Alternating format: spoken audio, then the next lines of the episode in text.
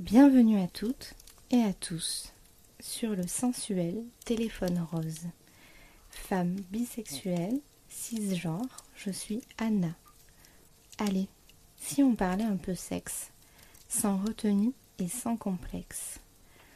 Pour ça, installez-vous confortablement pour ce nouvel épisode torride de Coin du Feu. C'est l'heure pour Wivo et Davin d'évoquer sexe, education.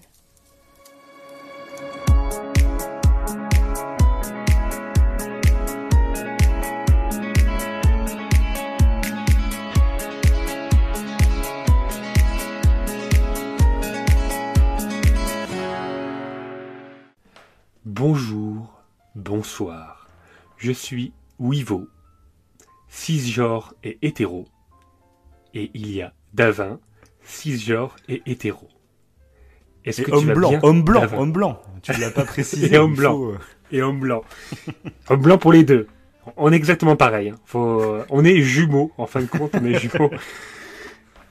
Est-ce que tu vas bien pour cette émission où on va parler de cul et de cul Ça va être génial. T'as mis le petit pictogramme euh, interdit aux moins de 18 ans en dessous de l'émission, 18. j'espère, hein, vous le voyez. C'est précisé, c'est précisé. Parce que là, oui, effectivement, euh, faut avoir un certain âge ça.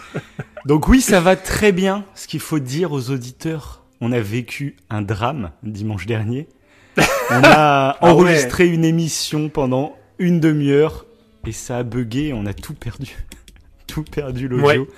C'est très frustrant. Donc du coup, c'était pas cette émission que vous écoutez aujourd'hui. Ce sera l'émission normalement qui va sortir dans 15 jours. Parce que du coup, bah, on va la réenregistrer, mais on n'a pas envie de se répéter en fait trop rapidement, tu vois. Donc on laisse un peu de temps Voilà. passer. On le fait pour vous. Ça, euh, voilà. Ah, on avait, on avait les boules quand même. Toi, t'as Ouais, passé ouais, du coup euh, euh, trois jours sans téléphone derrière. Enfin, ça a été. Ah oui, mais c'était la, la décadence. Ah oui, Mon téléphone, je pouvais plus rien faire. C'est ça. Euh, je je l'ai amené chez quelqu'un euh, dont euh, je ne ferai jamais la pub.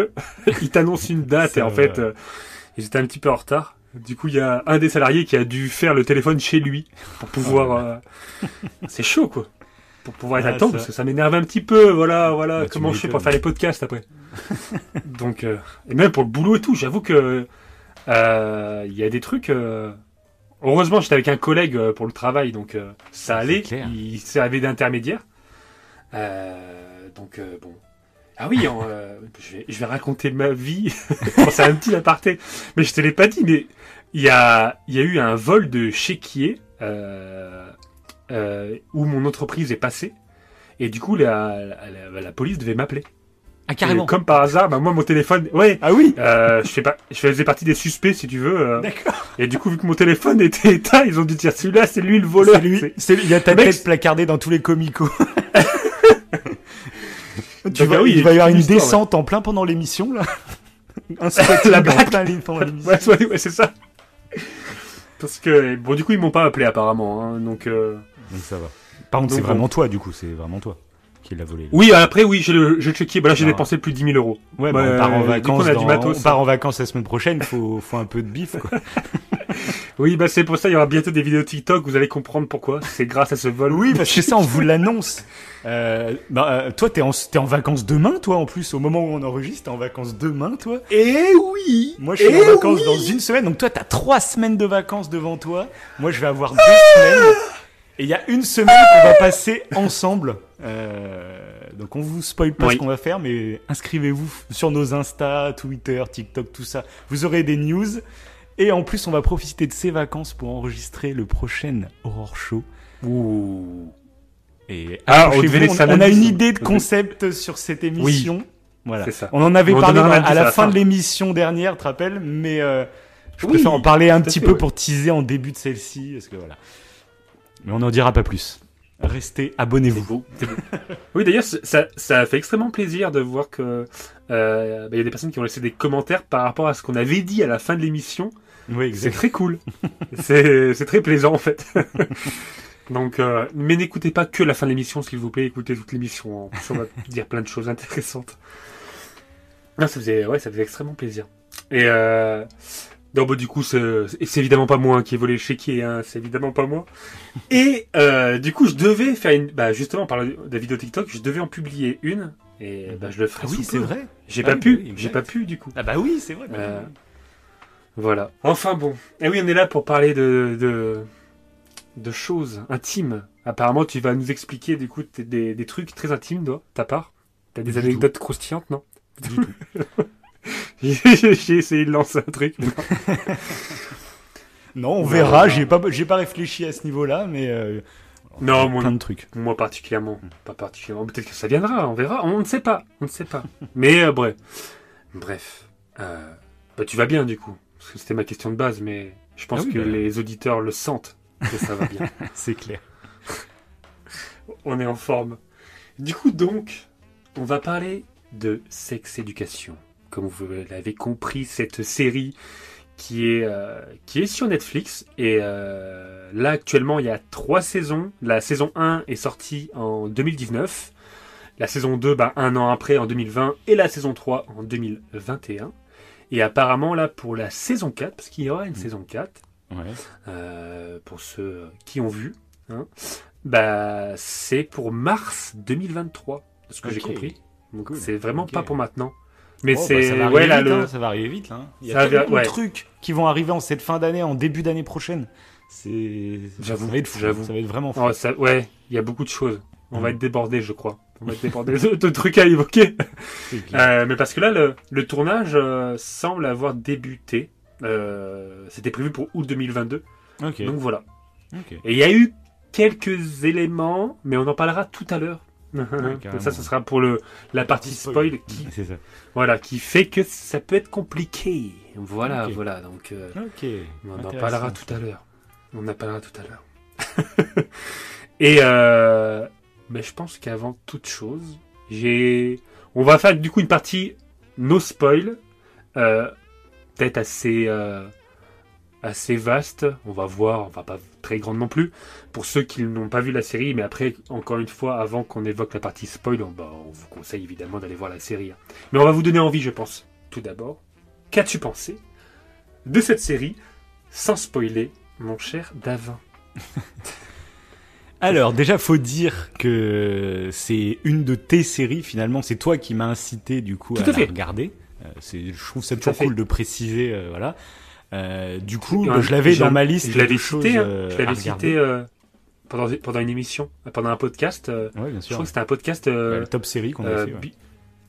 C'était le top série? Il me semble. Ouais, voilà, c'est- je l'avais cité en fin d'émission. Ouais, c'est ça, tout à fait, ouais. Mm. Donc voilà, je, je te laisse continuer, je te laisse continuer, bien évidemment. Et du coup, c'était une série que ça faisait longtemps que bah, qu'elle était sur ma liste. Et la saison 3 t'avait vraiment euh, beaucoup plu, je me souviens. Et du coup, je m'étais dit, bon, Oui. voilà, ça devient indispensable à regarder, j'y vais.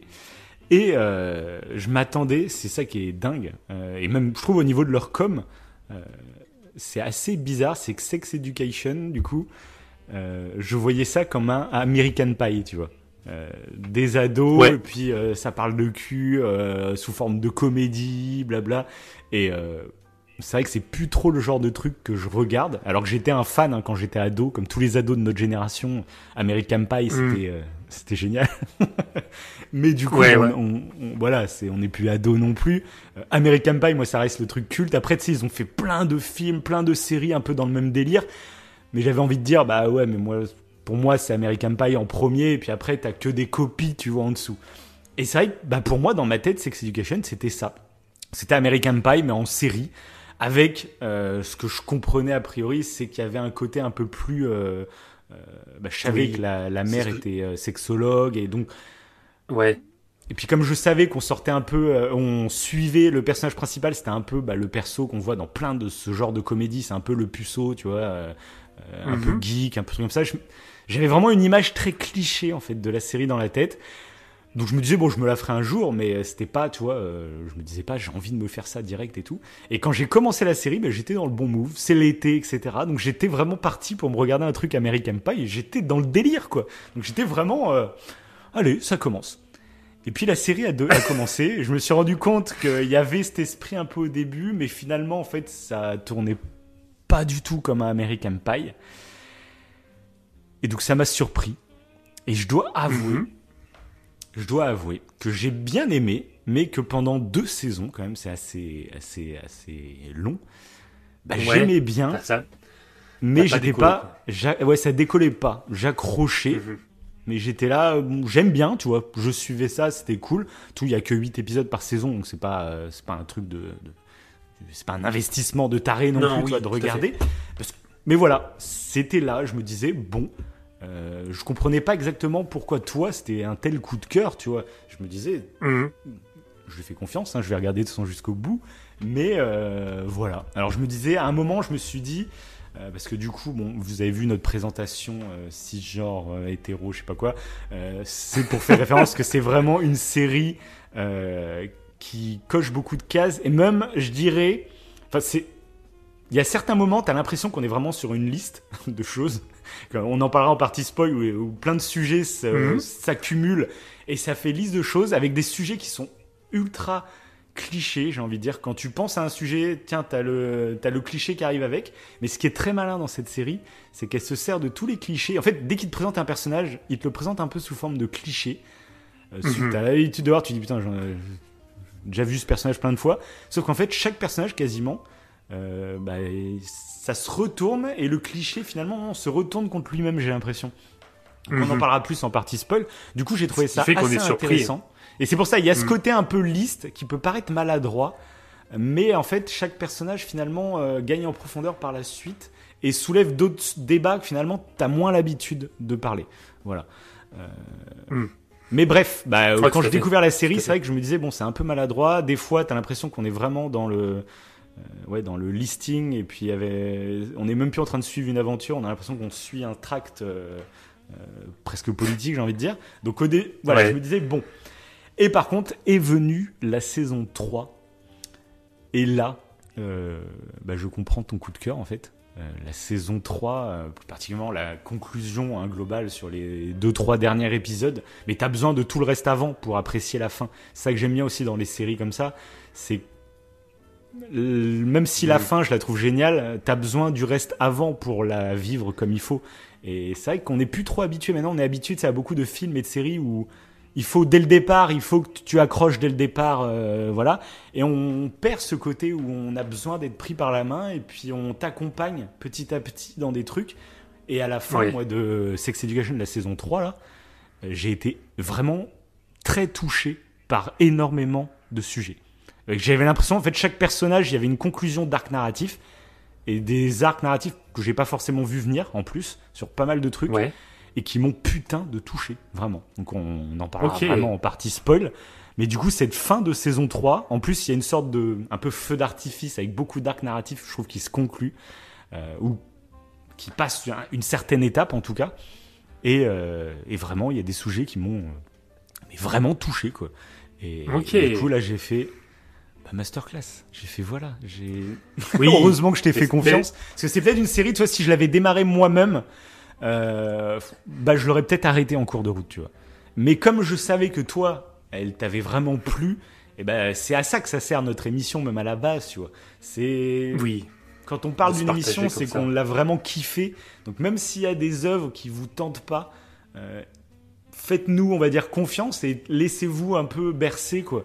Et là, pour le coup, c'est vraiment le cas de cette saison euh, 3 qui m'a voilà, qui m'a vraiment beaucoup plu. Bah ouais, mais ça, ça ouais, c'est vrai que ça correspond plutôt moi à la, à, comment dire, à la, à ce qu'a, ce que m'a procuré, enfin ce que, ce qu'a, oula, je, ne- ah, je ne peux plus parler. Ça fait que 10 minutes qu'on parle. Je commence déjà. C'est, euh, c'est euh, ce que cette série m'a procuré Mhm. euh, dès le départ un peu. C'est vrai que la saison 1 et la saison 2, je t'en avais parlé, mais bon. Je, je sentais que c'était sympa, mais il n'y avait pas le truc euh, complètement indispensable. Voilà, c'est ça, ouais. Et c'est la saison Je trouvais 3 où là, je me suis fait, oula, oui, il se passe un truc. C'est ça. Ouais, c'est quand j'ai vu la saison 3 que là je t'ai dit, bah, faut que tu la regardes parce que là il y a des trucs vraiment intéressants. Comme Mhm. tu dis, euh, t'as beaucoup de personnages qui sont caricaturaux, euh, mais en fait euh, il y a tellement une évolution psychologique de ces il y a personnages. même- il y a même des seul, personnages, en fait, personnages. Entre la, le début de la Mhm. saison 1 et la fin de la saison 3, c'est même plus les mêmes personnages, quoi. Ils ont tellement évolué. C'est une transformation. euh, que- ouais, c'est ça. hein. Mhm. Donc ils en jouent beaucoup Mhm. parce qu'il y a, il y a des changements de look, des changements de, de couleur de cheveux, même pour certains personnages, qui contribuent à cette évolution. Euh, mais c'est vraiment passionnant. Même des fois, c'est un peu désarçonnant parce qu'on démarre la série avec, on va dire, deux personnages principaux un- deux personnages, on va dire une sorte de- d'histoire amoureuse qui tu sens qui va se créer entre ces deux persos. Et donc tu te mets dans la tête que c'est eux les deux persos principaux. Et je te jure, tu regardes la saison 3, euh, bah, Otis, on va dire le personnage euh, de base principal. Principal, quasiment. Ouais, c'est ça, ouais. Bah, dans la saison ouais. 3, en fait, euh, je suis même pas sûr que c'est celui qui ait le plus de temps d'écran, quoi. Il y a d'autres intrigues, d'autres personnages qui prennent une place tellement importante que Ouais, c'est vrai. Otis est relégué à un. Enfin, il est pas relégué parce qu'il reste important, mais son histoire devient aussi importante que celle de son Oui. meilleur ami, que celle euh, ouais. euh, d'autres personnages qu'on a découverts. Et ça, je trouve ça tellement fort. Parce que même à la fin Ouais, de la saison pas 3, régalé du coup, tu découvres des personnages. Euh, moi, il y en a une. Euh, Il y en a une, je suis trop pressé de voir la saison 4.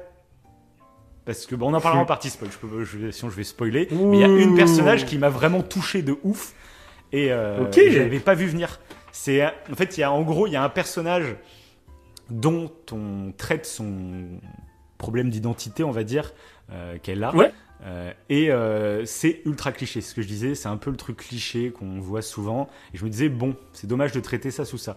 Et à la fin de la saison 4, en fait, il y a un autre personnage qui a le même problème, on va dire, mais du coup traité d'une façon beaucoup plus profonde, je trouve, avec euh, des problèmes physiques, Mm. j'ai envie de dire. Je sais pas si tu vois de quel personnage je parle. Si. Euh, Si. Voilà, ça parle de miroir, tu vois, des bandelettes. Enfin, j'en dirai pas plus, mais tu Tout à fait. comprends un peu le délire.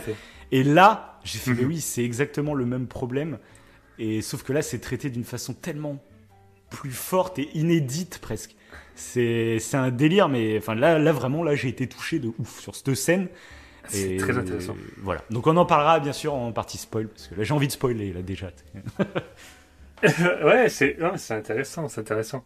Mm. Euh, parce qu'il y a, il y a un truc, euh, justement, par rapport à tout ça. Bah, c'est vrai que tu aurais peut-être dû le faire dès le départ. Pour ceux qui, du coup, euh, ne connaissent pas la série, bon, Sex Education, le nom évoque euh, clairement ce que, ce que va parler la série. hein. Euh, Oui. Mais en Ah, gros, c'est qu'il y a. oui. Oui, là, c'est- c'est c'est très clair. Mais en gros, euh, il y a. Alors, c'est euh, Milburn, la mère, ou Jean, je crois qu'il s'appelle Jean, qui est donc sexologue, comme tu le disais tout à l'heure. Qui est donc Et- Dana Scully dans X-Files, hein, il faut le C'est préciser. ça. C'est ça, ouais, Gillian voilà. Murphy est la super, super actrice, hein, de toute façon. ouais. Moi, Ouais. euh, j'en ai Ouais, déjà parlé, mais X-Files, X-Files, c'est une de mes premières séries quand j'étais gamin. Donc j'ai, moi, direct, dès que j'ai vu qu'elle était dedans, je m'en rappelais plus, t'avais dû me le dire. Je m'en rappelais même plus. Mhm. Et les premières scènes que je la vois, je fais, mais trop bien, trop trop bien. Ouais, puis en plus, elle a un rôle totalement différent, je trouve. euh. Mais elle joue tellement Pareil, bien. son hein. rôle Je- dans la saison 3. Tu sais euh, ce que ma sœur vient de vivre il y a quelques jours. Et ça Mhm. m'a, ça m'a buté. Voilà, mais je te, enfin, on en Ok. parlera en partie spoil, mais vraiment, la saison 3 m'a mindfucké le cerveau. Hein, c'est, c'est trop bien. Ah, du coup, ouais, bah, cette, euh, c'est donc, elle, c'est la mère de Otis, que tu citais avant, donc le personnage principal. Et Mhm. ce qui va se passer, en gros, c'est que Otis, euh, ça on le sait assez rapidement, euh, va devenir un peu le sexologue de son université, donc euh, le sexologue pour ados. Et voilà. ça. C'est un peu la. partenariat avec base qui est, un speech. peu, euh, qui est un peu une, C'est ça. une rebelle de, de l'école, on va dire. Ouais, un peu goth, euh, gothique, Ouais. un peu un air un peu gothique, euh, C'est ça. un peu un peu punk et gothique, ouais. Mm. Et du coup, c'est ça. Dès le départ, c'est très cliché. On a les clichés de l'université euh, avec des personnages caricaturaux, un Mm. peu, bah, oui, les clichés euh, des le films sportif, euh, d'université américaine. le Ouais, sportif, le puceau, euh, le. C'était vraiment les clichés à fond. Mais chaque Clairement, personnage clairement. casse les clichés, ça qui est génial. Quand je repense à chaque personnage du début, euh, ils vont tous casser tous les clichés sur eux, et même des clichés qu'on n'a pas l'habitude, je trouve, de, de. Enfin, souvent, on a tellement l'habitude de voir ces personnages de cette façon-là que là, de casser ces Mhm. clichés, dans, mais dans le positif et le négatif, tu vois. Il y a des personnages qu'on est habitué à voir, on va dire, euh, positivement, bah, ils vont pas hésiter à les casser négativement. Et vice versa, des, gens qu'on voit généralement euh, Ouais, négativement, bah, qui vont ressortir Exactement. positivement. C'est trop, je trouve, c'est ultra, c'est une série que je définirais comme ultra nuancée, euh, ultra neutre, Mm. qui prend parti sur certaines causes, bien entendu, mais qui nuance quand même pas mal de causes aussi. C'est pas, euh, comme je t'ai dit, à des moments, j'avais cette sensation d'avoir un peu un tract politique où fallait traiter de sujet, Ouais. sujet, sujet. Mais c'est, la sensation que t'as dès le départ. Parce que ça, on en avait parlé, je crois, dans l'émission qu'on avait fait sur Obi-Wan. Euh, où je disais Ah, que maintenant, quand je regarde, quand je regarde euh, du Star Wars, bah, je peux pas m'empêcher d'imaginer les haters en train de critiquer de ces telle scène. Oh, bah, ça, cette scène va faire polémique. Tu vois, dans ta tête, même si tu, Mmh, mmh, même mmh. si t'as envie de regarder totalement euh, naïvement ta série ou ton film, bah forcément tu y penses, tu fais ah bah ça, ça va gueuler, ça, ça, et ça te gâche une partie de l'expérience, tu vois. Et bah là, devant Sex Mm. Education, c'était exactement ça. Il y a quand il y a des sujets qui sont arrivés sur la table, direct j'ai pensé oh putain, tous les Mm. tous les homophobes, les, et tout ça, tu vois. Euh, bah, je me dis ça, voilà, ça va faire piailler. Sauf qu'en fait, c'est une série qui regarderont même pas ces gens-là, donc de toute façon, euh, t'en fous. Oui, et en plus, je trouve que bah, pour le coup, ça serait intéressant parce qu'ils arrivent avec des clichés où euh, quelqu'un euh, qui a ce genre d'idée, bah, il, il réagirait, je pense, directement. Et ça t'amènerait à les casser un peu ces clichés. Mais le problème, je pense qu'ils regarderaient même pas cette série, je pense. Très rapidement, ils arrêteraient, oui, je pense. et oui. Et j'ai une anecdote par rapport à ça, Ouais. qui est un peu malheureuse d'ailleurs, qui m'énerve un petit peu. Euh, je, je vais y venir, je vais y venir. mais mais euh, ça va rejoindre ce que tu dis là. Mais euh, c'est ça aussi en fait dans cette série qui est forte. Avant d'en venir à ça, c'est ce que moi ce qui m'a attiré, c'est que de base, euh, via Otis, je trouvais que c'était une série. C'est pour ça que j'en avais parlé, Mm. qui était intéressante euh, bah, pour des ados parce que c'est du teen movie un petit peu. Mhm. Euh, parce que tu as, un rapport à la sexualité qui est très intéressant Mhm. et euh, à travers Otis et sa façon de, de faire, bah, tu apprends plein de choses. Et euh, je trouve ça, juste ça, je trouve que c'est plutôt enrichissant. Mhm. Mais c'est que la série va beaucoup plus loin euh, parce qu'après elle évoque bah, des trucs. Euh, LGBTQ+, en gros, hein. Mhm. ça évoque plein de trucs là-dessus que je m'y attendais pas du tout.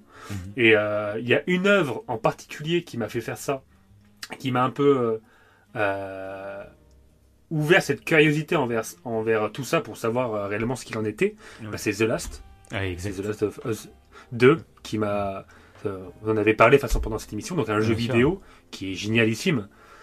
Et, euh, et grâce à ce jeu, bah, du coup, ouais, je me suis euh, intéressé plus en prof- profondeur à tout ça. Et on Mhm. a appris pas mal de choses hein, grâce à ça. Bah ouais, bah euh, oui, ça, moi, je voulais en parler aussi de ce moment pour expliquer Mhm. aux gens qui connaissent pas du tout The Last of Us. Euh, le jeu a fait pas mal polémique hein, parce que l'héroïne est lesbienne, parce qu'il y a surtout le truc qui avait le plus que des gens qui ne comprenaient pas hein, que c'était possible et qui moi-même m'a un peu interloqué à l'époque. euh, c'est qu'en Mhm. fait dans le jeu, donc on va pas spoiler plus que ça, mais en gros dans le jeu on est dans une situation de d'apocalypse avec des zombies partout et des gens qui essayent de survivre. Et dans ce contexte, en fait, il y a donc une petite fille qui, euh, Oui. qui décide en fait de, de devenir un petit garçon. Euh, parce que voilà. Mhm. Et c'est vrai que moi, avant The Last of Us partout, euh, du coup, moi, je suis de toute façon d'état d'esprit en fait, tant que tu fais du mal à personne. Oui, en fait, fais ce que tu veux, tu vois. Peu C'est ce- importe. c'est ce euh, que je voulais dire. Voilà, c'est ça. C'est exactement ce que je voulais dire. Oui, oui, voilà. Mais du Donc, coup, on était tolérants. Voilà, On avait oui, bah, moi de base, moi c'est ça. hein. Moi de base c'est ça de toute façon. Euh, mais là où The Last m'a apporté quelque chose, c'est que quand il y a eu cette réflexion de dire, bah, dans ce contexte, euh, est-ce que c'est le moment de décider de changer de sexe, etc. Et c'est vrai que sur le coup, je me suis dit, bon, peut-être que ça peut être une critique recevable, je ne sais pas. Dans... Et c'est là que je me suis du coup informé. C'est ça, les gens en fait souvent ne s'informent pas en fait. Ils ont des idées préconçues Mm. puis ils vont pas gratter plus loin. Mm, Avec The Last, du coup, bah, j'ai été me renseigner sur tous ces sujets parce que bah moi, comme on disait, euh, nous on est hétéros, euh, on est des hommes, etc. Donc Cisgenre. voilà, on- Ouais. je, je sais même pas ce que ça veut dire cisgenre, tu vois, mais mais Bah, je vais le préciser. Mais justement, c'est grâce à Sex Education que je sais ça. Mais je vais le dire après, ouais. Ok. Je vais le préciser après. Et du coup, en fait, c'est des sujets que je soutiens, mais euh, finalement qui, qui me touchent de loin, tu vois. Donc, euh, bah, tant que je suis pas confronté à ces sujets, finalement, je m'informe pas, en fait. Et euh, le cas de, de, de ces personnes qui, qui, qui se sentent Mhm. du sexe opposé, euh, Mhm. bah, en fait, j'ai découvert tout simplement que c'était, euh, en fait, c'était pas un choix, c'était pas une lubie, c'est pas une envie, c'est pas, c'est quelque chose que tu ressens au fond de toi et qui te fait souffrir terriblement. Et j'ai trouvé ça très intéressant parce que souvent, tu sais, on dit que euh, on peut pas comprendre pourquoi telle personne fait ci ou ça, mais mais il Mhm. faut essayer justement de comprendre tout ça. Et souvent, même on en parle, toi, quand on fait les émissions faits divers, même quand on parle, toi, d'un tueur qui a tué sa famille ou je sais pas quoi, bah, il y a une partie de toi, même si toi, tu passeras jamais à l'acte, mais t'arrives, tu vois, un peu à comprendre, genre, c'est- t'es poussé à bout, t'es dans une situation. Et là, euh, le fait de se sentir euh, bah, pas du bon sexe, c'est quasiment un sentiment. Si toi tu n'as pas ce problème, en fait, bah, que tu ne peux pas concevoir, en fait, tu peux pas l'imaginer. Mais et justement, c'est là que ça demande un effort, je trouve. C'est pas parce que toi tu n'arrives pas à l'imaginer, comment, ça, comment tu peux le ressentir dans ton corps et dans ta tête, bah, c'est à toi de faire l'effort justement de ces, les gens qui, qui eux, euh, ressentent ce genre de choses, bah, de les accepter de, et d'essayer de les comprendre en fait. Et c'est là qu'il y a la difficulté. Euh, comprendre quelqu'un que tu pourrais, euh, à qui tu peux t'identifier, finalement, c'est assez simple. Et des fois, on a quand même du mal. Mais là, c'est quelqu'un, c'est chimique, c'est naturel. En fait, c'est dans ton corps, c'est comme ça. Ça s'explique pas. Et, euh, et du coup, c'est Zola qui m'a fait prendre conscience de ça. Et que peu importe le contexte, en fait, quelqu'un qui naît euh, avec, dans, avec un sexe qui, à l'intérieur, il n'a pas l'impression, enfin, il n'a pas il n'est pas euh, dans le bon sexe, quoi. C'est pas une envie. Mhm. Du coup, peu importe le contexte, et eh ben, tu te sentiras mal dans ton corps si t'es pas dans le bon corps. Et tout à fait. ça tout à fait, ouais. très intéressant.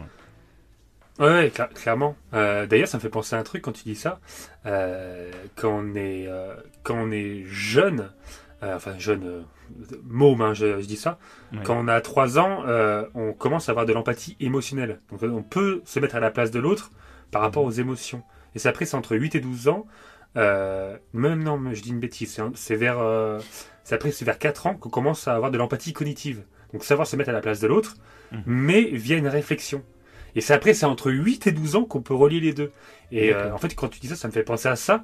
C'est parce que du coup, l'empathie cognitive, et eh ben là, faut s'efforcer vraiment de l'utiliser. C'est pas du tout émotionnel vu qu'on on, comprend pas, comme tu dis, on peut pas se mettre à la place parce que ça. ça nous concerne pas du tout. Faut vraiment euh, prendre du recul pour se mettre à la place de la personne. Et c'est vrai que quand t'as pas les infos, tu comprends pas. Mais une fois que là, bah, via The Last et là maintenant via The Sex Education, mhm. euh, c'est fait exprès, ça fournit, alors pas forcément dans la série, euh, mais euh, ça fourmille d'infos ailleurs parce qu'il y a des bouquins en fait qui sont liés à Sex Education. Et, et du coup, bah, ça te permet d'enrichir cette culture-là et de comprendre davantage en fait tout ça. Et mhm. quand bah, je disais bah, cisgenre, bah, évidemment c'était volontaire. Euh, mhm. euh ah, c'était pour faire fuir euh, tous les. tous les. C'est ça Dès le départ, dès le début de l'émission, ils ont racheté. Mais comme tu dis, en fait, c'est ça, c'est que maintenant, on différencie. Vous avez le sexe, euh, donc votre sexe, c'est-à-dire bah, si vous êtes né avec un pénis ou un vagin, en gros, mhm. et c'est le sexe assigné à la naissance. Nous, on était assigné homme à la naissance. Après, il y a l'orientation, l'orientation sexuelle. Donc bah, là, en tant que homme, si on est attiré par des femmes, on est hétéro, ainsi de suite. Ça, bon, l'orientation mhm. sexuelle, c'est plus connu. Et après, il y a l'identité de genre. Et l'identité de genre, c'est justement c'est ça. C'est vu que nous, on a été assigné homme à la naissance.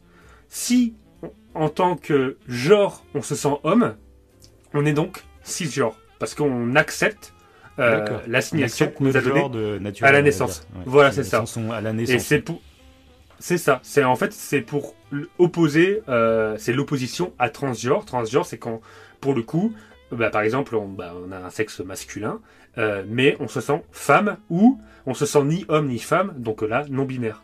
C'est ça. Mhm. Voilà. Et c'est pour ça que maintenant on différencie, euh, bah, voilà, sexe, identité de genre et orientation sexuelle. C'est trois choses qui sont distinctes. Et, et c'est pour ça que je trouve que sexe éducation, par ce qu'il apporte, ça peut, et par les livres qui sont liés à ça, ça je trouve ça fourmille d'infos qui sont super intéressantes et qui sont maintenant, je pense, essentielles. Mhm. Euh, mais c'est vrai que moi, la, le, premier déclic, encore une fois, ça a été ce jeu. Ça a été ce jeu qui était génial là-dessus. Euh, où justement, bah, du coup, on avait affaire à un transgenre et euh, et il y a des gens qui ne comprenaient pas. Alors qu'en plus, là, pour le coup, c'est, ils sentaient c'était une, bah, c'était une fille qui sentait homme, en gros, c'est ça. C'était mhm quelqu'un euh, qui, est considéré féminin, mais qui, en tant qu'identité de genre, était féminin. C'est ça. je trouve ça super intéressant. Je trouve ça super intéressant. Et il y a, y a un petit, euh, le petit manuel euh, d'éducation, je crois que ça s'appelle. Et c'est un livre qui est lié donc à la série Sex Education. Qui, si tu t'inscrivais à un certain moment, tu pouvais le recevoir gratuitement chez toi. Mhm. Et maintenant, je pourrais, je pense, le mettre en lien dans la description. Euh, il existe en PDF gratuitement. Et donc c'est un petit euh, e-book euh, d'éducation, on va dire, lié à la série. Mais c'est très rapide, tu vois, il n'y a que 10 chapitres. et, et, ça parle de, justement du genre, de ce qu'on évoque là maintenant, et ça mhm. parle de la sexualité. donc je trouve ça super intéressant. Ouais, et puis Et moi voilà, je trouve que c'est vraiment faut faire l'effort de s'informer. Parce que je trouve il y a beaucoup de gens qui sont dans le rejet tout simplement parce qu'ils sont pas informés sur tous ces sujets et du coup ils ont cette impression que c'est genre un effet de mode ou je sais pas quoi. C'est j'ai l'impression que ça Alors que non. c'est ça. Et il y a pire, il y a pire, bah justement à l'époque de The Last 2, j'avais essayé de communiquer avec quelqu'un qui était extrêmement virulent sur ce sujet. Ok. Et, euh, et le problème, en fait, c'est qu'il y en a, en fait, c'est comme beaucoup de sujets. Le mec, en fait, était persuadé que euh, il y avait des groupes LGBT qui voulaient éradiquer les hommes blancs Ah hétéros. oui. Et Ça il était parti dans ce délire. En gros, si euh, il était contre les LGBT, c'est parce que pour lui, LGBT, c'était ça. Euh, et je lui dis, en fait, il y en a peut-être, t'arriveras à en trouver des, des LGBT aussi tarés. Mais comme dans tous les groupes, dans- sur n'importe quel sujet, tu trouveras des gens aussi tarés. Mais tu, tu peux pas baser toute ta pensée sur des extrémistes, parce que tu deviens extrémiste euh, pour Mhm. lutter contre des extrémistes. C'est complètement débile. Et ça, tu le retrouves sur tous les sujets, de toute façon. Et Tout à moi, fait. je suis contre ça parce que bah, ils veulent nous envahir, parce qu'ils veulent euh, euh, nous tuer, parce qu'ils veulent nous. C'est sur tous les sujets, tu trouves, euh, tu peux trouver ça, hein, même. euh, Donc voilà, c'est. Et même là-dessus, moi, ça m'avait surpris parce que je m'y attendais pas. Hein, de... Et Ah, du tu coup, m'étonnes. Ouais, voilà, c'est toujours la même. En fait, c'est la même stratégie euh, pour dénigrer un groupe de personnes. C'est toujours la même stratégie de menace.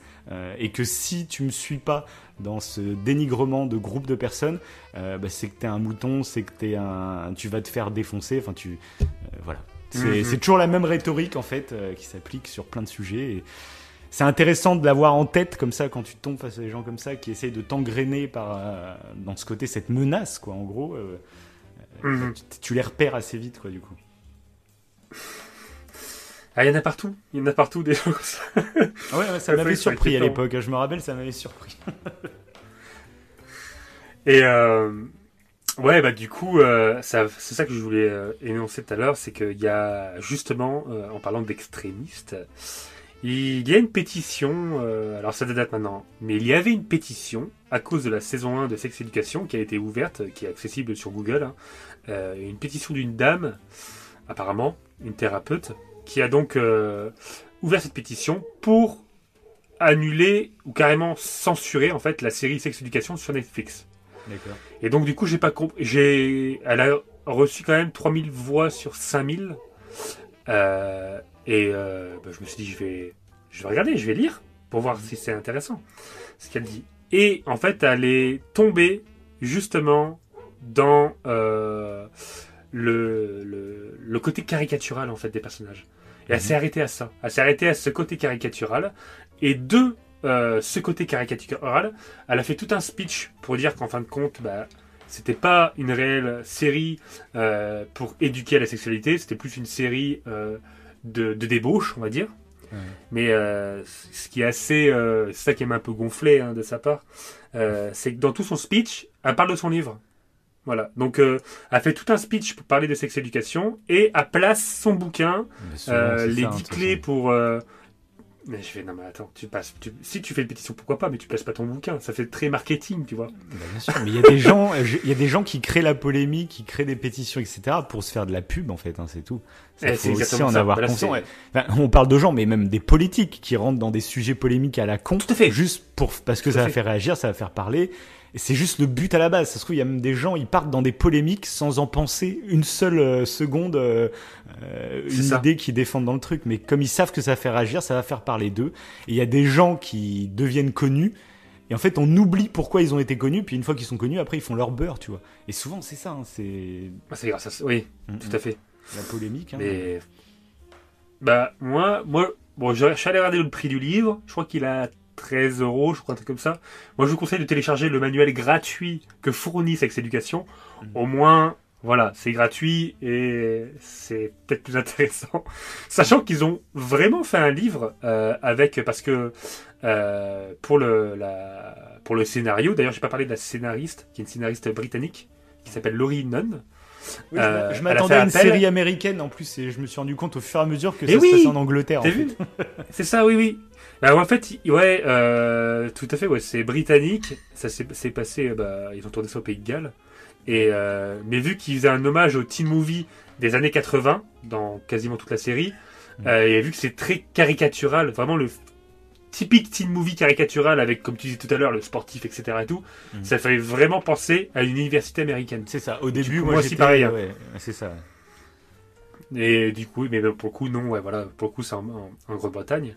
Mhm. Et, euh, et du coup, mais il existe, euh, ils ont fait appel déjà pour la- le scénario à une coordinatrice d'intimité. Je ne savais même pas que ça existait. Mhm. Euh, bah, Il y a les chorégraphes pour les films d'arts martiaux qui t'aident à, tu sais, à, à bien faire les mouvements et tout, comme si c'était une danse. Mhm. Et là, c'est pareil. La coordinatrice d'intimité, c'est pour les scènes de relations un peu hautes, on va dire. Et, et elle est là, en fait, pour rassurer les personnes, pour les aider à, à, à faire la scène, parce que c'est souvent des scènes sur le ton de l'humour, mais c'est quand même, bah, ils sont quand même assez proches. Ça reste des scènes Mhm. parfois pas érotiques. Moi, je sais même pas, je sais même pas comment ils tournent ces scènes-là. hein. C'est, enfin ça, c'est, je Ouais, me pose la question dans chaque scène et tout, c'est, ouais, ça, ça doit être impressionnant. C'est pour ça qu'elle est là. Des scènes comme ça. ouais. C'est ça. C'est pour ça qu'elle est là pour les rassurer, pour leur, euh, pour savoir s'ils sont à l'aise ou non. S'ils sont pas à l'aise, ils ne le font pas, etc. Voilà, pour vraiment. euh, Donc c'est, c'est bien. Je trouve que c'est bien. Et euh, et du coup, ils ont créé aussi un livre. euh, donc là, par contre, qui est payant. Je crois qu'il est à 13 euros, un truc comme ça, euh, qui s'appelle. Alors, si pour pas dire de bêtises, je vais vous dire ça de suite. Bon après, on s'en fiche fait- au final de tout. Tu mettras dans la description Pierre Lélise, on va pas faire la liste. Ouais, bah, les c'est le guide ultime. C'est ça. ouais. Mais c'est intéressant. dans la description. Et- regardez en description. mais carrément. dessous, Et même le PDF. Le PDF, je le mettrai en description. Et ils ont fait même un roman. Hein, le The Roi Oui, Trip. bah, tu euh, mettras dans la li- tu mettras la liste. tu vas nous faire une liste. Oui, de mais là, 10 c'est pas. oui, mais là, C'est top livre pas euh, relié à Sex Education en fait. Ah Oui, mais c'est intéressant parce que il y a, il y a- c'est pas lié à la, c'est pas un manuel de sexologie, si tu veux. C'est pas un manuel de thérapeute. C'est vraiment un roman à part. Mhm. Euh, Un roman qui suit la série pour tous les gros fans, quoi. Il y a même un manga disponible pour te dire. Ça allait super loin. Et d'ailleurs, avant de rentrer en partie spoil, parce qu'on va y aller quand même. On va rentrer en partie spoil, les amis. Euh, faut savoir que euh, l'acteur qui joue Otis, euh, il avait, euh, il avait postulé pour jouer Spider-Man. Spider-Man Homecoming. Ok, à la place de Ouais. Tom Holland quoi. C'est ça, c'est ça. Mais bah, ils l'ont pas retenu. Et du Ouais. coup, il y a un petit clin d'œil. Il a fait un dessin du visage de l'homme araignée dans la saison 1 et il l'a barré d'une croix. Donc faut vraiment avoir l'œil hein, pour le voir. Moi, je l'avais Ouais. même pas vu. Et euh, mais en gros, c'est un petit, un petit clin d'œil pour dire que voilà, bah, moi, mon, mon rôle de Spider-Man, c'est mort, je l'ai pas eu quoi. mais bon, après là, je pense que il est archi connu. hein, via cette, euh, Il aurait peut-être pas fait du coup euh, Sex Education s'il avait fait Euh, Spider-Man. Oui. Et là, pour le coup, je pense que c'est une célébrité. Donc voilà. C'est tout. C'était des, petites, des petits trucs qu'il y avait de côté sur la série. Mais je pense que maintenant, on, on est prêt pour parler des personnages. Allez, Je pense que tu es d'accord. allez. Rentrons en partie spoil. Bon, du coup, euh, on va pas faire, faire pas saison, hein, comme on dit tout à, l'heure. On va parler des personnages. Euh, ouais, ce sera mieux, je pense. ouais, Ce sera beaucoup voilà. plus fluide. Comme ils Voilà. évoluent en plus, c'est mieux. De... ouais. Ouais, c'est ça. Donc, par qui va-t-on commencer? Est-ce qu'il y a un personnage que tu voudrais parler en priorité? Bah, on pourrait commencer tout simplement par le personnage principal au début de la série et même jusqu'au bout, on va dire, mais Otis, tout Mhm. simplement. Otis, aussi, Otis, parlons d'Otis. Alors, que, que penses-tu de Otis? Alors, bah, début de la série, je le trouverais extrêmement cari- caricatural. Je te l'avais dit même. Peut-être un peu trop Mhm. dans son rôle, bah, tu vois, de, de puceau. euh, euh, Ouais. euh, enfin, c'est limite maladif, hein, tellement c'est, euh, il a des crises de panique Oui, dès qu'il va ça. passer à l'acte et tout. Enfin, tu vois, c'est. Donc là, je t'avoue euh, que je... c'était tellement caricatural que j'étais un peu sur la retenue. Mais du coup, j'ai adoré toute sa, toute son évolution au fil des trois saisons, quoi. Et j'ai adoré la conclusion de la saison 3. Donc on passe en partie spoil, hein, c'est ça, on est passé en partie spoil. Oui, ah oui, ah oui, là c'est... euh, faites gaffe les amis, hein, c'est fini, là on spoil là. Donc là il n'y a plus de... Un truc que j'aime beaucoup avec lui, euh, c'est qu'il a un bon fond. C'est quelqu'un de profondément gentil. Moi, je t'ai déjà parlé des personnages gentils, moi j'adore ça. mais euh, qui petit à petit, en fait, euh, bah, comme tu dis, il a envie d'aider les autres. euh, il fait ça de bon cœur. Sauf qu'il fait aussi ça parce qu'il a quand même un crush pour Maeve. L'argent, finalement, c'est un peu l'excuse qui se donne entre deux pour euh, continuer cette relation. Mais tu Oui, te rends compte à la fin qu'en fait tous les deux ils faisaient pas ça pour l'argent, on va dire. Euh, donc c'est un personnage autiste qui est foncièrement bon, mais qui petit à petit, au fur et à mesure de la série, devient peut-être un peu plus égoïste. Il pense un peu à ses sensations à lui. Donc c'est assez intéressant d'analyser ça parce que c'est un peu, il découvre le sexe euh, personnellement, alors qu'il a une connaissance, il a une culture euh, sexuelle bien plus élevée que la moyenne grâce à sa mère du coup.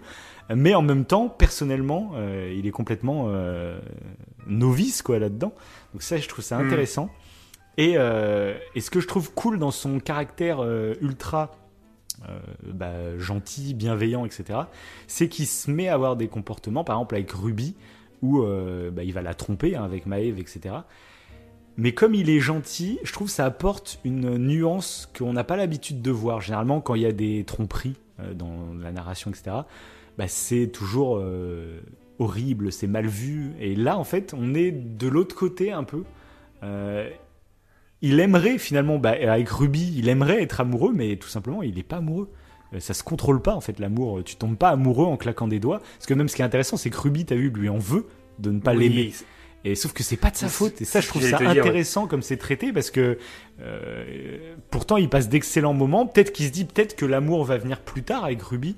Sauf que elle, euh, bah, elle est pas prête à s'engager avec quelqu'un qui ne l'aime pas. Enfin, où ils sont pas au même degré de sentiment. Donc ça, j'ai trouvé très intéressant. Bah oui, coup, oui, parce que quand- après il est, il est sincère. Il est sincère, c'est quand ça. c'est quand Mm. Ruby lui dit qu'elle l'aime par téléphone et que lui ne répond pas, il se sent tout con.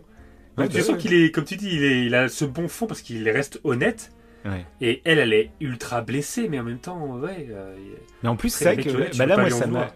ça m'a, ça m- ça m'a fait réfléchir à un problème vraiment euh, parce qu'il a quand même des sentiments pour elle. Il n'est pas amoureux, mais quand elle lui dit je t'aime, c'est comme si elle allait trop vite. Et c'est soit en fait, il pense très égoïstement à lui dire ah, bah, je t'aime aussi, et du coup la relation on va dire continue, même s'il le ressent pas pour le moment, mais peut-être qu'il sent que ça peut venir plus tard, mais pour le moment non. Euh, Mm. Et du coup, ça va être une décision quand même de dire bah, clairement, bah, pour le moment non, parce qu'il y a vraiment le risque du coup de la perdre. Euh, donc c'est une décision, je trouve, qui est vraiment pas évidente à prendre en fait. Euh, ouais. donc bref, j'ai trouvé ça très cool et du coup, bah, il finit parce qu'il est totalement amoureux du, de Maeve du coup, et ça il sait, tu vois. Et il la trompe, il trompe Ruby, et Ruby finalement trompe aussi Isaac par la même manière. Mais je trouve que c'est une tromperie, on va dire, pas juste parce que c'est les deux héros, donc euh, enfin les deux personnages principaux, donc ah bah ça va, ils ont le droit de se tromper, etc. Je trouve que c'est juste ils se trompent, euh, enfin ils trompent leur conjoint, enfin leur petit ami, c'est même pas des conjoints à ce, niveau-là, mais avec Oui, c'est ça, c'est ça. oui. en étant sincère finalement, euh, je trouve il y a un truc assez assez sincère. C'est voilà, bref, j'ai trouvé ça original la façon que c'est traité quoi. Ouais, parce que depuis le début, je pense qu'avant, quand euh, Otis du coup était avec Ola, Mm. t'as l'impression qu'il avait pas, il avait tiré vraiment le trait avec Maeve. C'est genre, euh, tu sentais qu'il y avait encore un petit truc, mais euh, c'était fini. Non, mais c'est qu'il se, il se dit plus. consciemment. euh, en fait, il se dit euh, bon, il faut que je me, il faut que je me pose avec quelqu'un, etc., pour essayer de créer une relation. Et du coup, même si Mhm. j'ai l'impression d'être amoureux de Maëve, euh, bah, en fait, je peux la rayer de ma vie parce que tant qu'elle sera là, en fait, eh ben, je pourrai pas développer de nouveaux sentiments pour une autre personne. Euh, donc, Ola. Mhm. Et là, grâce à cette relation avec Ola, il se rend compte que même en rayant Maëve de sa vie, euh, bah, il va pas forcément du coup tomber amoureux d'Ola. Euh, C'est ça qui est intéressant. Ouais, ouais, ouais. Et c'est peut-être pour ça ça qu'après, euh, avec Ruby, bah, il fait un peu la, c'est la relation inversée finalement euh, que celle qu'il a avec Ola. Oui, c'est ça, c'est ça. Bah, D'ailleurs, ça fait le point, je trouve, important ce- ce- sur les relations amoureuses. C'est que quand t'es jeune, et là c'est le cas pour Otis, euh, pour tous les personnages, mais quand t'es jeune et que tu commences une relation amoureuse, vu que t'es pas encore, euh, t'es pas, bah, t'es pas encore totalement assumé, t'as pas encore totalement trouvé ton chemin, là où tu vas aller, qui tu es réellement, voilà, euh, tout bêtement. hein. Qui Mhm. suis-je? Quand t'es ado, c'est le pire moment, tu te poses plein de questions. Et, euh, et on sent justement que Otis, quand bah, il débute la relation avec Ola, parce qu'avec Maeve, il sentait que c'était pas bon, il est pas sûr de lui, mais je trouve que c'est bien joué là-dessus. Tu, tu sens euh, qu'il qui potentiellement, dans le fond, il veut réussir avec Ola. Et Ola, de même. Alors qu'en fait, euh, elle est pas du tout, euh, de ce qu'on comprend, elle est pas du tout hétéro.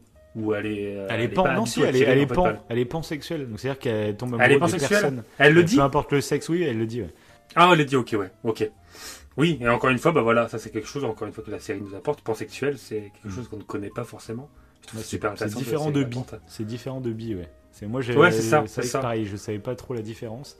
Euh, voilà. Mais du coup, ouais, Otis là-dessus, euh, euh, je trouve ça son évolution de relation et comme tu dis, le fait qu'il refuse bah, de dire à Ruby qu'il l'aime, je trouve que c'est intéressant. Il mûrit petit à petit. En fait, Maeve et Otis, depuis le départ, de toute façon, il fallait qu'ils finissent ensemble. Par contre, pour le coup, la, la... Comment il le, le, le copain de Maeve, comment il s'appelle? Isaac. J'ai trouvé le personnage aussi ultra intéressant Mhm. ultra intéressant. Euh, le fait qu'il bah, l'empêche la relation justement entre Otis et Maeve, alors qu'à la base, euh, ce genre de personnage généralement euh, un peu caricaturaux, c'est des gens gentils qui vont. C'est ce que je t'avais dit, je crois, bah, en off.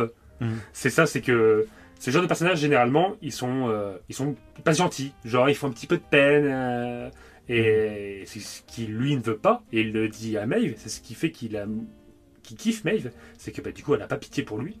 Et euh, je trouve ça super intéressant, je crois que c'est dans la fin de la saison 2, euh, qu'il essaie justement, et c'est en partie à cause de lui, hein, de toute façon que Maeve et Otis ne sont pas ensemble, bah, qui coupe le message que Otis avait fait à Maeve, Mhm. et qui du coup là, là, il passe vraiment pour le pire des, des enfoirés. Et je trouve que c'est super, super bien amené euh, de la part d'un personnage comme ça, d'être euh, cruel. Toi, en tant que spectateur, tu te dis, mais c'est, c'est horrible Ouais, ce qu'il fait. ouais. Mhm. T'as l'impression que c'est un psychopathe à ce moment-là. Ouais, c'est ça, c'est égoïste. Ouais, mais ça, en même ça. temps, est-ce qu'on serait pas tous tentés de faire la même chose euh, T'es fou amoureux d'une personne et tu vois son ex, par exemple, qui lui envoie un message, euh, excuse-moi ou je sais pas quoi, t'es là. Bon, est-ce que euh, Ouais, tu à peux fait. être tenté totalement égoïstement, tu peux être tenté de faire la même chose quasiment. Et ce qui Ouais, est non, très intéressant, je trouve, dans la relation qu'elle a avec Isaac, euh, au-delà du coup euh, de son handicap, c'est Mhm. c'est qu'ils ont un peu la même vie. Euh, il s'en sert beaucoup pour la séduire en lui expliquant que euh, on a traversé les mêmes épreuves, il y a que moi qui peux te comprendre, euh, les autres ils savent pas ce que tu as vécu, donc ils peuvent pas te comprendre. Bref, il en joue vachement pour la séduire et ça, ça fonctionne. Euh, sauf Oui. qu'au final, euh, ce qui est très beau, c'est bah, justement pareil, elle est autant amoureuse, on va dire, enfin autant, peut-être pas, elle est peut-être plus amoureuse d'autisme. En gros, elle est amoureuse de deux mecs. Il y en a un qui a vécu exactement la même chose, les mêmes souffrances, un tout comme ça, et l'autre qui a une vie totalement différente. C'est vraiment les opposés quasiment. Au début de la série, c'est vraiment la, la rebelle un peu goth et puis le petit puceau un peu geek euh, coincé, tu vois. Donc ils ont aucun Oui. rapport. Et du coup, je trouve ça trop intéressant parce que bah, c'est le fameux euh, les contraires satires, euh, trucs comme ça. Euh, parce que je trouve que c'est des phrases Mm. toutes faites mais qui veulent, je pense, rien dire. Que en fait, dans tous les cas, euh, soit tu peux te plaire avec quelqu'un qui justement a traversé les mêmes choses toi, donc tu peux te comprendre, tu peux te confier et tout ça, soit au contraire avec quelqu'un de totalement différent qui euh, va t'amener vers d'autres horizons, te, euh, qui va faire que tu vas découvrir de nouvelles choses. Et les deux, en fait, je sais même pas s'il y en a une vraiment euh, mieux que l'autre. Donc là, Oui, la vrai. série le choisit en, en la faisant tomber avec Otis. Mais euh, voilà, j'avais trouvé intéressant cette opposition entre euh, bah, les deux hommes de, de Maeve. Du coup, c'est deux opposés euh, en termes de, de clichés Ouais, de relations. de pareil, relations quoi. complètement Ouais. différentes, ouais. Euh, oui, après, comme tu dis, euh, l'un comme l'autre, en fait, euh, peuvent t'amener à, à devenir meilleur, en fait. Parce que je pense que une part, moi, pour moi, hein, personnellement, de l'amour, c'est aussi ça. Mhm. C'est un amour, je pense, bon. Encore une fois, pour moi, c'est un amour qui fait que tu vas, ça va t'aider à t'élever. Toi, tu vas t'élever en tant que personne et tu vas euh, élever aussi bah, la personne que tu aimes.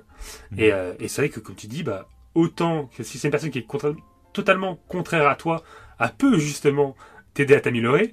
euh, parce que justement, euh, les oppositions vont faire que bah, euh, Oui, s'améliorer, s'engueuler, mais- s'améliorer, ça veut pas dire euh, devenir plus compétent. S'améliorer, ça peut être découvrir Mm. de nouvelles choses, euh, tout simplement en fait. Hein. euh, Tout à fait. Parce que souvent, ouais, ouais. s'améliorer, on le voit comme une sorte de, de compétition. je vais devenir plus fort à tel truc ou je sais pas quoi. C'est tout simplement Mhm. ouais, élargir sa culture, découvrir des lieux, dé- découvrir une autre façon de penser aussi. Il y a plein de choses qui, qui peuvent t'élever, on va dire. C'est ça. Ou être plus épanoui, en fait. Ouais, c'est ça. plus, pour être plus large, ouais. Ouais, tout à fait, ouais. Parce que d'ailleurs, l'histoire de Maeve, moi, C'est- vrai que ça, bah, pareil, ça fait partie des choses, euh, des sujets qui m'ont beaucoup touché en cette fin de saison 3. Euh, c'est la relation qu'elle a avec sa mère. Euh, sa mère qui, pendant toute la série, bah, tu la vois un peu comme une cassos, en gros, euh, complètement addict à son crack, et qui fait que des choix de merde. Maeve peut pas compter sur elle.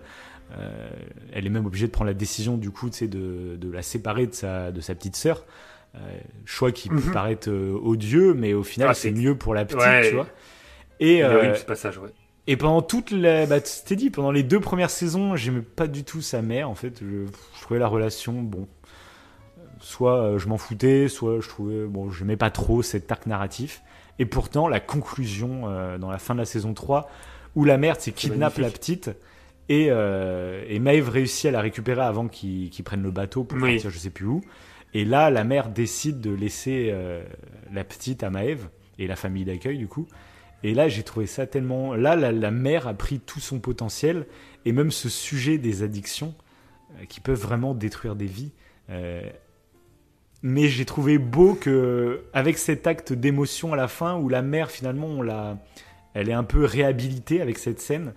bah, j'ai trouvé ça beau. Oui. Parce que quelqu'un d'addict, alors peut-être qu'il y a une partie de responsabilité, mais il faut pas minimiser les addictions et les différentes, les différences que chacun on a avec nos addictions. Et il y a des gens qui peuvent vraiment sombrer très loin. En plus, elle, ça a l'air d'être du, du crack ou je sais plus quoi. Donc c'est vraiment des drogues dures, extrêmement euh, violentes, quoi. Et, euh, et du coup, j'ai trouvé ça très intéressant. Limite, ils auraient peut-être plus dû creuser. J'aimerais bien qu'en saison 4, alors après, je sais pas comment ils vont développer, parce que là, elle est carrément recherchée par la police hein, maintenant, la, la daronne. Mais, euh, Oui. Mais voilà, je trouve que ce sujet des addictions et de ces personnes qui peuvent mettre leur vie en l'air à cause d'addictions, bah, j'ai trouvé ça super touchant sur la fin là. Et, euh, et voilà, ça résume, je trouve, Mm. cette relation résume mon, mon ressenti vis-à-vis de cette série. Quoi. Euh, ça s'est construit tout au long et pendant tout le long, j'étais là bof, bof. C'est ça. Et la fin, en fait, bah, j'ai trouvé ça génial. Ouais, c'est une caricature, une caricature encore qui est euh, totalement euh, inversée. C'est Parce ça. que, bah oui, moi, pareil que toi, euh, dès, tout le long, euh, je me dis a- que Maeve, du coup, elle est extrêmement forte Ouais. bah, pour réussir à, à vivre. Bah, contrairement à tous les autres ados qui, justement, vivent avec leurs parents, Mhm. Maeve, c'est une des seules qui vit toute seule. Ouais, en plus. qui est toute seule parce qu'elle peut pas vivre avec cette, avec cette mère, du coup. Et du coup, de la mère, ouais, t'as un petit peu un sentiment de, de, de colère envers elle. Tu te dis, elle, a, elle est horrible avec Maeve, elle est horrible avec sa ça. fille, elle a tout foiré.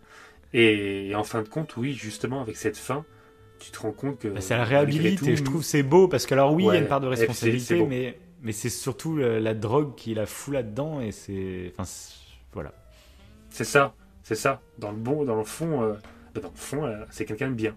Alors qu'au début, t'en es pas sûr. Au début, tu penses que potentiellement elle est Non, vraiment même on- mauvaise. même on a tendance en cliché dans la tête de dire des gens qui sont qui tombent dans des addictions comme ça de dire qu'ils sont faibles alors que c'est complètement Mm. débile de prendre le problème par ce prisme là je trouve Euh, déjà on est tous différents face aux addictions que ce soit des drogues dures comme ça mais ça peut être la bouffe ça peut être l'alcool ça peut être euh, Tout à fait. Euh, la clope, ça peut être euh, des drogues beaucoup plus communes, j'ai envie de dire. Et euh, ça sert à rien, quelqu'un qui arrive pas à arrêter de fumer, faut pas le voir comme quelqu'un de faible mentalement ou je sais pas quoi. Déjà, on est tous inégaux vis-à-vis des, des, des addictions. Ça, c'est voilà. Mm. Puis après, on sait pas ce que les gens traversent dans leur vie, tout ça. Du coup, on a tendance vraiment, à, je trouve, à, à juger trop facilement l'autre qui est victime d'addiction, alors que c'est un travail euh, et c'est des problèmes vraiment graves. Et, et il vaut mieux accompagner les gens, mais c'est toujours compliqué ce genre de sujet. Comment accompagner quelqu'un qui veut pas être aidé des fois? Euh, Ça, on le voit avec la- sa mère. Elle, au début, elle comprend pas du tout. euh, elle ment à sa Oui. fille, elle a ses doses qu'elle va cacher, etc. Euh, et c'est des vrais problèmes, ça. Et, euh, voilà, c'est des sujets Mais très vrai, complexes, ça- mais du coup, ça participe un peu à cette série dans le sens où euh, il faut essayer de pas juger euh, les personnes à un moment T. Euh, il faut essayer de les comprendre et de voir par quoi ils sont en train de passer, quoi. Oui, en fait, le, limite, le nom de la série aurait pu être euh, Éducation de la tolérance, plutôt que Sex Éducation. Parce que, euh, mais ouais, euh, c'est un truc intéressant que tu, euh, que tu précises, c'est que, oui, réellement, on n'est pas du tout égaux face aux addictions. Et il y a des personnes qui vont être, par exemple, beaucoup plus sensibles et vulnérables à la nicotine, par exemple, d'autres à la nourriture, d'autres, et voilà, et en fonction des gens, euh, du coup, c'est pour ça qu'il y a des personnes euh, bah, qui vont beaucoup, enfin, qui vont aisément et nettement euh, plus s'inscrire dans une dépendance que d'autres. Mhm. Et comme tu dis, voilà, c'est pas parce que c'est des personnes faibles, c'est qu'on est tous différents et ça peut jouer malheureusement pour ce genre d'addiction. Après, ça- il y, a il y a tout un, un circuit de la dopamine qui fait que bah, ça t'engraine là-dedans. Mhm. Et surtout, en plus, là, pour le coup, on n'en sait pas trop, trop- enfin, l'histoire de la, de la mère de Maeve, mais on sent que ils ont tous eu euh, bah, une vie euh, bah, pas facile. Et Maeve, au Ouais, bah, contraire, ouais. elle s'en sort vachement bien. Mhm.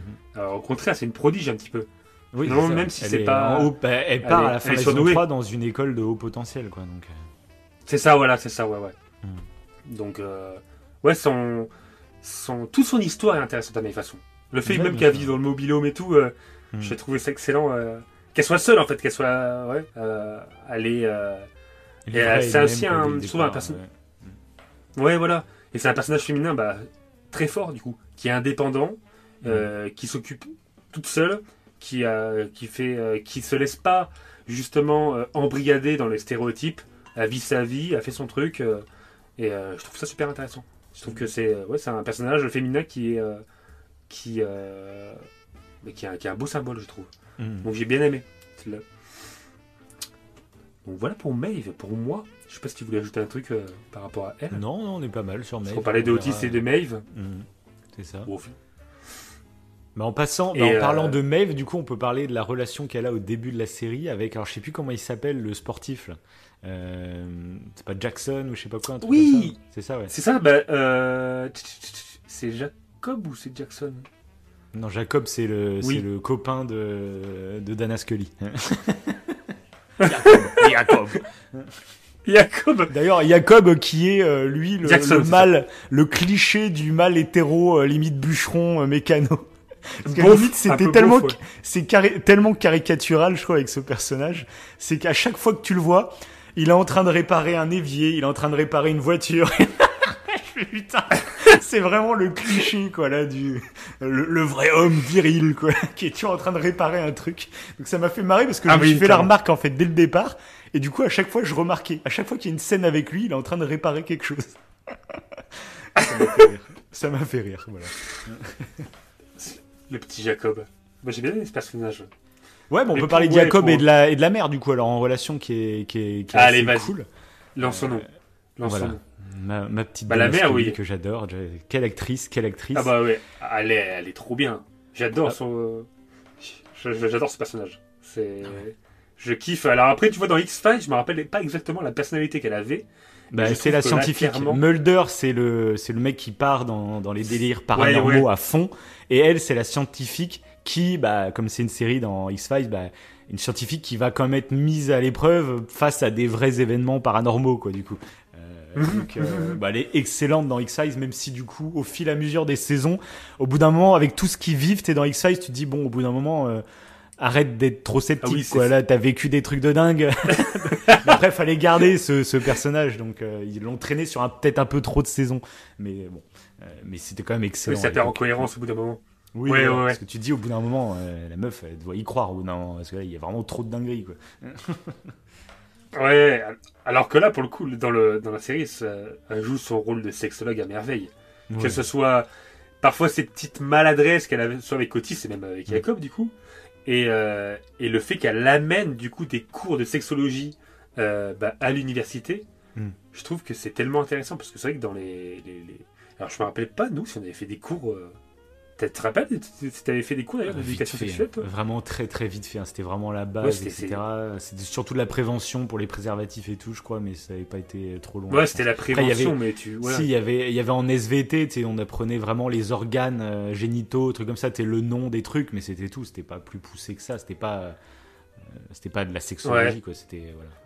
Et du coup, moi, ce que j'ai beaucoup aimé avec ce personnage, euh, Ouais. c'est le côté. euh, on le dit souvent, tu sais, dans nos podcasts, quand on parle de certains trucs, on parle théoriquement, parce que c'est toujours bien d'avoir des bases euh, théoriques dans la tête pour essayer d'affronter Mhm. la vie, etc.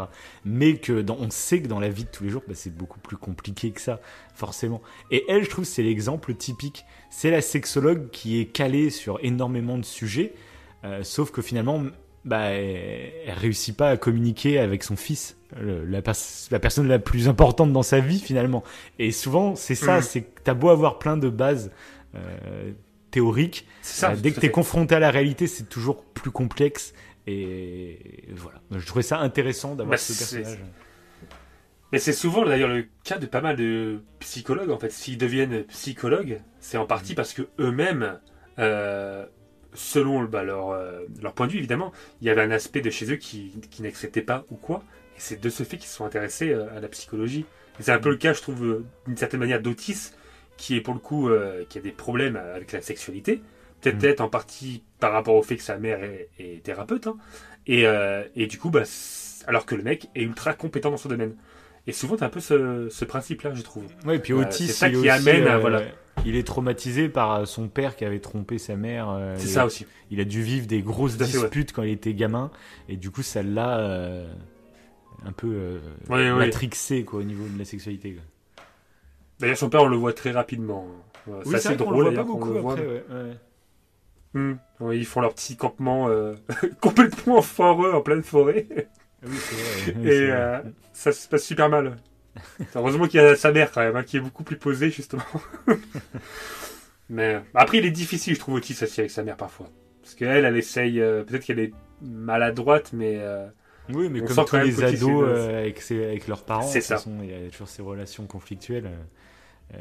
bon, c'est c'est intéressant parce que même bah, comment ça évolue, parce qu'elle finit par tomber enceinte du coup de. Alors, on dit Ouais. de Jacob, mais du coup, à la fin de la saison 3, euh, elle reçoit le- les trucs génétiques et vu sa réaction, a priori, c'est pas le gamin de Jacob, de Jacob du coup. Donc ça, ça va être un sujet ouais. qui va être très intéressant sur euh, bah, est-ce que tu peux être père quand c'est pas ton enfant génétique, tu vois. euh, donc ça, ça va être intéressant Ouais. de voir comment ça va être traité. Euh, mais du Bah, coup, est-ce que je disais tout à l'heure, l'accouchement là de donc de de- d'Anna Scully, hein, je vais l'appeler Dana Scully. Ben moi, là, je te jure, heureusement que je l'ai regardé à ce moment-là, la série. Parce que du coup, bon, pour entrer dans le perso, euh, ma sœur a accouché il y a 15 jours. euh, et euh, il y a eu des complications. bon, je ne vais pas rentrer dans les détails et tout, mais il y a eu comme des complications et tout. Et là, de voir cette scène, je te jure, ça m'a remué. Là, de voir bah, qu'il y avait du sang qui sortait de ses parties génitales, etc., et qui a tombé dans les pommes et tout, bah, tu te dis, c'est. Ça fait partie des trucs. Ma soeur a vécu des trucs un peu dans le même ordre d'idées, on va dire. Et ça Mhm. m'a vraiment secoué, je te jure. Tu, tu te dis, heureusement qu'on a la médecine aujourd'hui qui, qui fait des miracles. Il faut pas oublier de le dire. C'est qu'à une époque euh, pas si lointaine, euh, il y avait plein de femmes qui mouraient en couche ou le bébé euh, mourait Ouais. mort-né. Il y en a toujours, malheureusement, ça existe. euh, mais beaucoup moins quand même qu'à une époque. Et, et voilà. C'est là cette scène du coup euh, bah, de l'avoir vue là comme ça euh, 15 jours après, ça m'a. Je t'ai dit, la fin Ouais, de cette série, j'ai l'impression qu'ils ont tapé sur plein de sujets, plein de cordes. Je putain, arrêtez, calmez-vous parce que je vais pas m'en remettre. Et puis du coup, j'ai été, euh, Ouais. j'ai adoré tout ce petit arc narratif où elle était, euh, je crois, elle était dans le coma pendant un moment. Et du coup, il y avait un Mhm. risque qu'elle décède. Et, euh, et du coup, je, ce moment où les personnages, en fait, se rendent compte, en fait, que bah là, tu lui parleras peut-être plus jamais. C'est à chaque fois, c'est des moments, je trouve, qui sont tellement bouleversants de prendre conscience de ça parce qu'on vit tellement, euh, je vais pas dire à 100 à l'heure, mais on vit en se disant, bah, de toute façon, bon, je lui ai pas répondu, s'en fout, je lui dirai demain, je lui parlerai demain, je lui dirai ça demain, je lui- mais en fait, tout peut s'arrêter du jour au lendemain. Et c'est vrai que des fois, c'est bien d'en prendre Mais conscience. c'est- Faut pas y penser tout le temps parce qu'après, tu, tu finis Oui. en dépression. hein. Ah oui, c'est Mais clair. euh, je trouve que c'est Mais important. c'est pas des songes Ola Hmm. Ça, justement De quoi? Ola, à un moment, av- bah, Ola, c'est c'est pas pris la tête, justement, avec, euh, avec les mères d'Otis. Et, euh, et justement, c'est un truc qui la hante un petit peu. Il me semble qu'il y a un délire comme ça. Ouais, bien sûr. Bah, euh, Otis et elle, Otis ouais. et elle, parce que euh, Ola lui a dit du coup des, des horreurs un peu à la mère, mais Otis c'est pareil, il s'est engueulé euh, C'est sur vrai. le manque de communication et tout, et les deux C'est du vrai. coup réagissent différemment, c'est ça qui est trop intéressant. Et euh, Mm. voilà, j'adore, enfin tout ce passage, c'est, je t'ai dit moi les trois derniers épisodes de la saison 3 ça atteint là des sommets. euh, J'ai l'impression que toutes les histoires en fait se- s'entrelaçaient et, j'ai adoré. quoi. Bah, surtout, surtout que là, ils ont rajouté un truc euh, euh, qu'on apprécie généralement dans les autres séries, c'est le fait qu'il y ait un personnage principal qui peut mourir. Et moi, Bien pour le coup, j'ai vraiment cru Ouais, euh, ouais. qu'elle Moi allait aussi. mourir. Je me suis dit, non, on arrivait en ça, fin de saison 3, je me suis dit, ça se trouve, ils l'ont pas signé pour la saison 4 ou je sais pas quoi. Euh, J'y ai vraiment cru, ouais. même. Ah ouais, ouais. Je fais, non, ils vont pas faire ça. Et euh, bon, Ils l'ont pas fait, mais quand même, comme tu disais, le fait qu'en fait on apprend que bah, c'est pas le père, que Ya- Jacob semble ne pas être le père, Mhm. c'est un autre sujet euh, qui risque d'être fort intéressant Qui parce que déjà, et on, on voit qu'il il accepte plus ou moins en fait. hein. C'est compliqué quand même parce que du coup ils vont voir, euh, malgré qu'elle soit sexologue et thérapeute, euh, bah, euh, Milburn, et ben ils vont voir quand même un thérapeute de couple. Bon, c'est Mhm. pas tout à fait pareil, hein. mais bon, il y a des bases quand même qui se ressemblent. Et parce que justement, ils sont, ça se passe mal en fait entre elle et Jacob. ouais. Ouais, exact. parce qu'à la base, Jacob, ils étaient, ils étaient plus ensemble en fait quand. euh, bah, oui, quand parce qu'il n'a enceinte pas confiance en elle. Bah, c'est ça aussi que je disais, tu sais, que ça nuance certains trucs, euh, certains sujets. Ça peut paraître comme une série, tu vois, vraiment euh, euh, ouverte Mm. euh, sexuellement, etc., la libération sexuelle et tout. Mais il y a d'autres sujets comme celui-là. Le fait que elle, c'était une femme indépendante et à totalement fait, ouais. libérée sexuellement. Elle avait des, des coups d'un soir euh, très réguliers. Et oui. Et bah là, et ben ils viennent poser le questionnement de bah oui, lui, bah Jacob, euh, ça le gêne en fait qu'elle ait été comme ça. Ça le gêne qu'il y ait plein de mecs qui soient qui aient couché avec elle, quoi, en gros. Euh, et du coup, c'est- Oui. ça, j'ai pareil. C'est pour ça que ça nuance les sujets. C'est pas euh, tout blanc ou tout noir. C'est pas il faut euh, coucher à droite à gauche non-stop ou faut être euh, prude comme je sais pas quoi, à rien faire. Euh, c'est tout le temps beaucoup plus nuancé. Et là, ben voilà, j'ai trouvé ce sujet passionnant. Euh, parce que là, elle tombe vraiment amoureuse d'un homme et elle se rend compte que son passé où elle, était euh, très libre, ça peut nuire à cette relation avec cet homme-là, qui lui Hmm. bah, le vit un peu moins bien. Et voilà, sur plein de sujets comme ça, ils, ils apportent cette nuance de.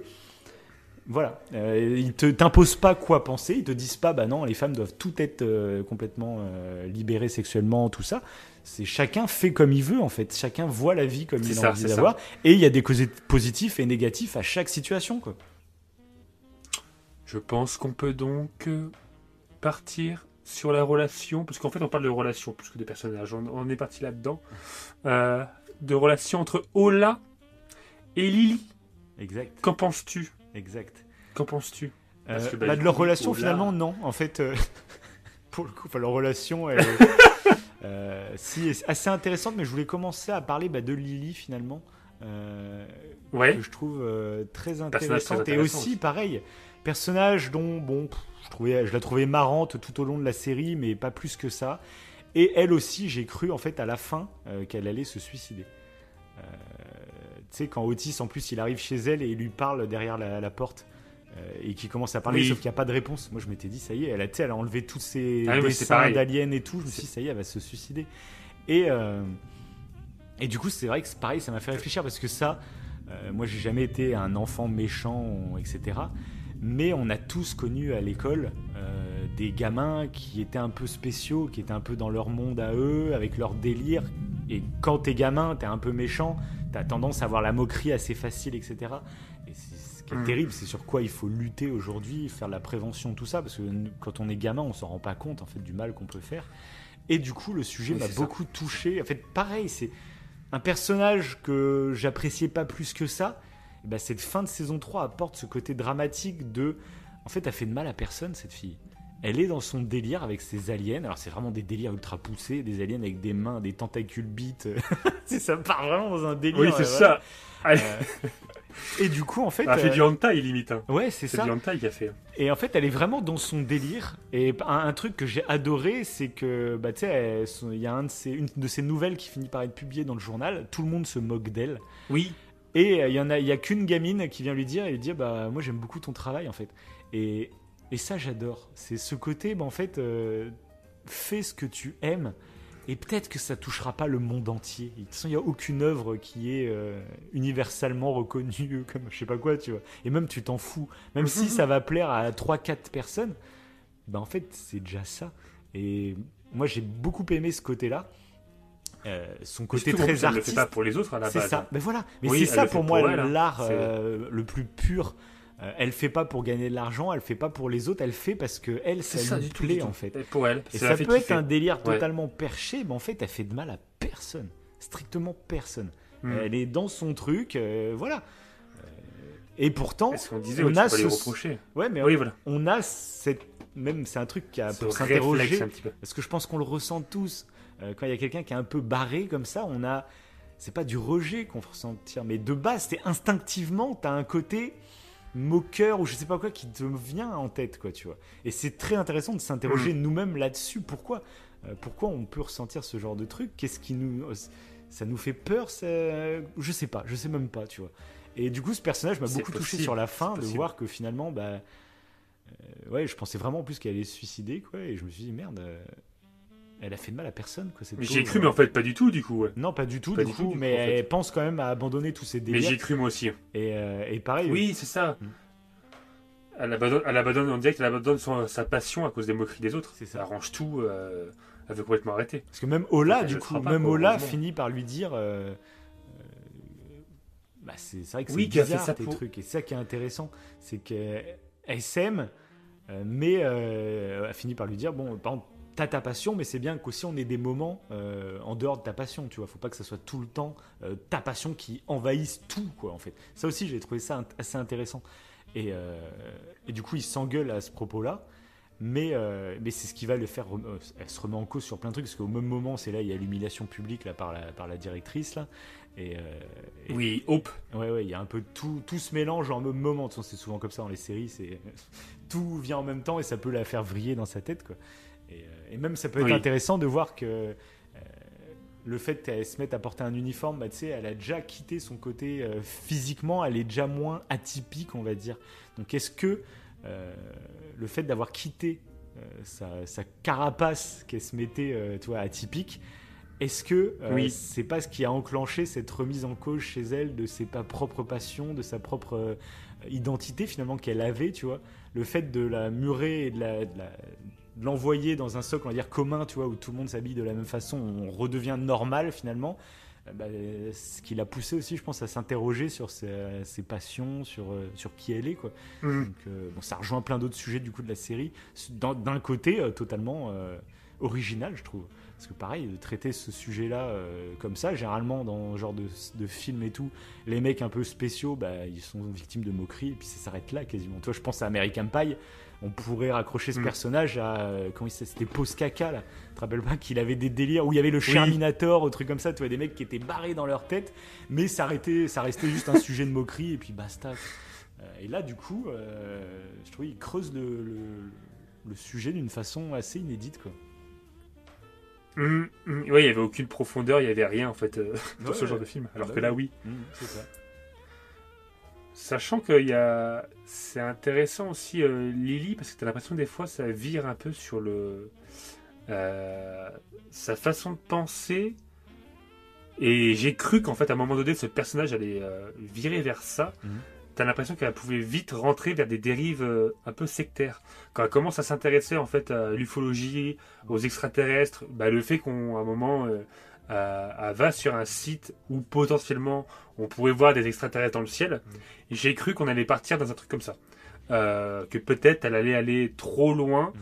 euh, dans ce qui lui plaît et qu'on allait la voir rentrer, bah, pas dans une secte, mais dans un groupe, dans un groupe Ouais, Qui- mais pour le coup, ça un peu, aurait, qui est un peu tendancieux, tu sais. pour le coup, ça aurait trop prolongé l'effet cliché. Ouais, ça- euh, c'est possible. ça aurait été trop cliché pour ce genre de personnage. Donc moi, je trouve ça beaucoup plus intéressant de d'avoir eu ce virage-là, en fait. Oui, voilà.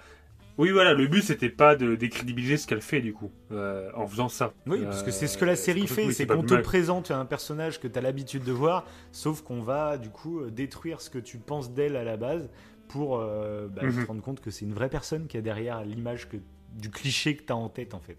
Euh, donc c'est trop Oui. intéressant quoi. Et si oui, à partir des trucs euh, sectaires et tout, peut-être qu'on prolongerait trop le cliché, tu vois. Et, et- le but de cette série, c'est pas que une fois que la série se termine, tu dises bon bah finalement mes a priori étaient plutôt corrects. c'est pas le but ça, de la série. Oui, oui, voilà, la série, c'est l'inverse. C'est j'ai des a priori. On en a tous. C'est comme ça. Le cerveau fonctionne de cette façon. Le but, c'est de pas s'arrêter à ces a priori. Et du coup, euh, c'est pour ça que là, comme il tourne avec elle, bah, je trouve ça euh, très brillant, quoi. Bah, D'ailleurs, tu parlais de Hope. Ouais. Et euh, bah, ça me fait penser aussi, c'est le même style, euh, Ouais. mais dans un autre registre. Ouais. C'est que Hope, elle passe pour une nana super cool. Très cool, très machin et tout quand elle arrive. Ouais. Moi, je l'ai trouvée euh, très charismatique. Mm. Euh, alors qu'en fait, elle est. bah, elle a un côté un peu fasciste, un petit peu, qui manque de tolérance, Mm. qui semble euh, manquer de culture en plus. Non, mais on elle se rend compte en fait que bah- pas du tout. Et c'est ça que j'ai adoré. C'est que du coup, oui, c'est vrai qu'au tout début, quand elle arrive avec une petite musique sur la scène et tout, c'est l'impression que c'est la, la directrice cool qui ça, arrive. ça. Puis d'un coup, en fait, elle va resserrer les vis. Et euh, mais là, ce que j'ai trouvé génial encore une fois, c'est que du coup, ça fait le cliché de les jeunes qui sont totalement euh, libres dans leur tête sexuellement, tout ça. On est, on est la jeunesse qui avance. Et elle, c'est un peu l'image du coup euh, des, des- des conservateurs qui est très stricte et très caricaturale. Sauf qu'on se rend compte à la fin que si elle fait tout ça, c'est pour le bon fonctionnement Oui. global de l'école et qu'en fait, Tout à fait. euh, tout à fait. en- si elle resserre pas la vis, en fait, les, les, les, les- alors je sais pas exactement comment ça fonctionne. Nous, c'est Oui, une bah, publique, tu vois, en France. Mais là, c'est des écoles privées. Et du coup, ils ont besoin de fonds. Ils ont besoin de. Alors, je sais pas comment ça fonctionne. Je crois que c'est des parents d'élèves qui, qui payent euh, les, entrées. Du coup, qui, qui, Mm. qui- qui- voilà. Et en gros, si elle resserre la vis aussi stricte, c'est en grande partie parce qu'elle est obligée de le faire, vu la réputation que l'école s'est prise dans les journaux partout en Angleterre. cause de la chlamydia, ouais. C'est ça. Et du coup, Mhm. euh, mais ça que j'ai trouvé très intéressant, c'est que des fois, il y a des mouvements conservateurs qui sont là euh, pour des raisons, on va dire, beaucoup plus terre à terre. Euh, alors, c'est très bien la libération de plein de choses et tout, et c'est très cool que ça, aille vers là, mais des fois, faut pas aller trop vite. Parce que, en fait, tu peux carrément. bah là, tu vois, là, ça se termine la saison 3. euh, leur école, elle va fermer, en fait. Euh, et ils vont se ça, retrouver à fait, à, à la rue ouais. comme des cons.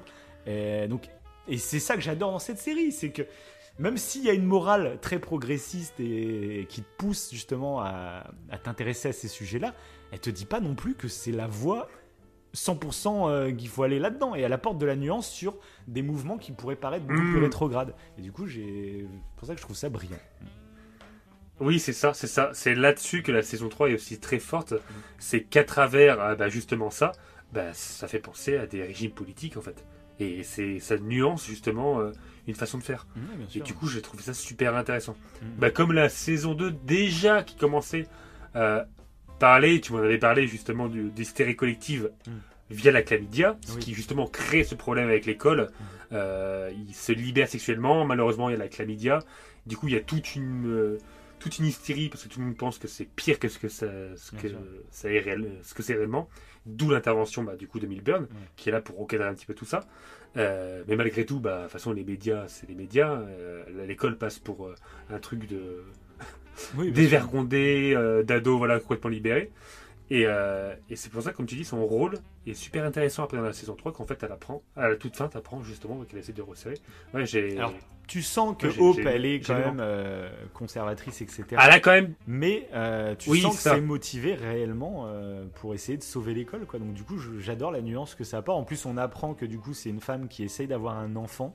Alors, je sais pas si elle essaye de l'avoir toute seule ou si elle a un conjoint. Euh, elle reste assez floue là-dessus parce qu'elle dit que son conjoint il est au boulot donc il pouvait pas venir, etc. Mais j'ai le doute sur le fait euh, est-ce qu'elle essaye pas d'avoir un enfant toute seule?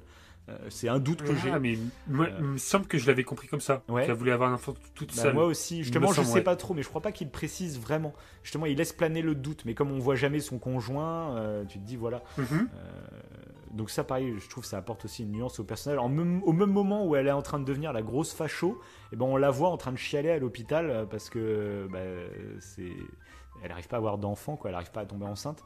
Du coup, c'est, j'adore, j'adore la nuance et du coup j'aime beaucoup Oui. le personnage. Je la trouve ultra charismatique. Euh, je sais pas, cette actrice, je la connaissais pas, mais je la trouve très charismatique. Moi, j'aime beaucoup. euh, J'aime beaucoup le charisme Bah, qu'elle dégage en fait.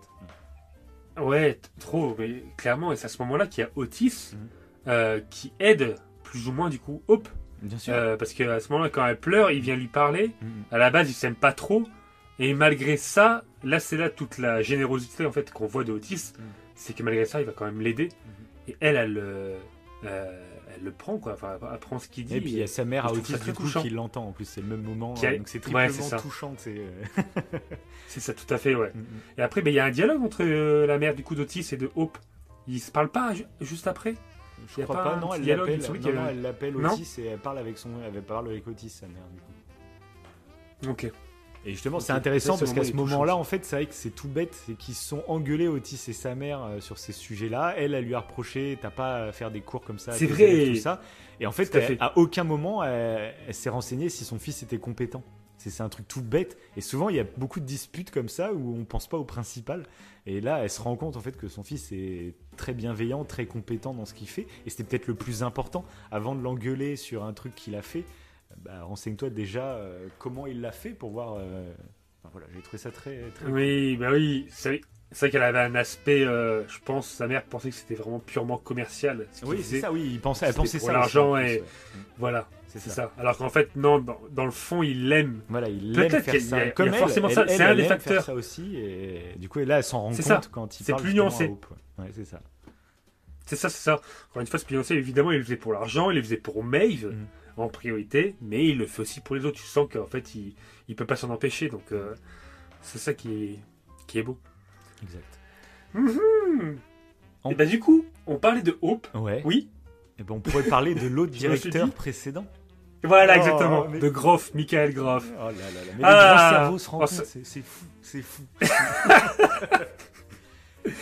et Et oui, bah, j'ai pareil. Tu vois, là, je repense à ce personnage. Et c'est, et en fait, Ah, est ce- génial. Mais c'est ce qu'on dit depuis le début en fait de la série. C'est, je ne pouvais pas le saquer au début. Et en fait, bah, la, progression de ce personnage des est géniale. Mais c'est, mais c'est vraiment toute Ah ouais, la série est construite comme ça. Donc c'est pour ça que voilà, maintenant, bah, si vous êtes là, vous êtes trop spoilé, donc c'est un peu dommage. Mais c'est pour ça qu'on vous conseillait de tenir, et c'est pour ça que ce genre de série, euh, faut se laisser, faut, faut se laisser prendre par la main pour euh, et aller jusqu'au bout. En fait, même si au début on a des a priori sur la série, même si on l'apprécie pas au début, euh, t'es obligé de passer par plein de moments Bah pour oui, oui. apprécier les moments à la fin, quoi. Et lui, c'est l'exemple typique. Parce que du coup, il y a plein de rebondissements. Lui, je pouvais vraiment pas le blairer. Et oui. Parce que c'est vraiment l'image du daron euh, ultra strict. Enfin, c'est horrible. C'est. en plus, tu sens que c'est un connard. oui, parce que Parce que on il en parlera après, je, je pense de son fils. Ouais, et, et il est pas juste strict. Oui, ça. est- tu sens que c'est un connard euh, qui hésite pas à faire des coups de Ouais, tu sais, qui a, a des principes un peu de arriérés, un petit peu, je trouve, dans le sens où euh, la femme doit faire à manger, euh, son Ah fils doit ça. être comme Bah, d'ailleurs- ça, des... D'ailleurs, moi, au début de la série, je savais pas trop à quelle époque se déroulait la série. Parce que eux, quand t'arrives dans leur maison, t'as l'impression que c'est les années 80, quoi. Alors que quand t'es avec Otis Mhm. et tous, bah, façon, tu vois qu'ils ont des textos, des, des portables. Donc tu dis, là, on est dans les années 2010, tu vois.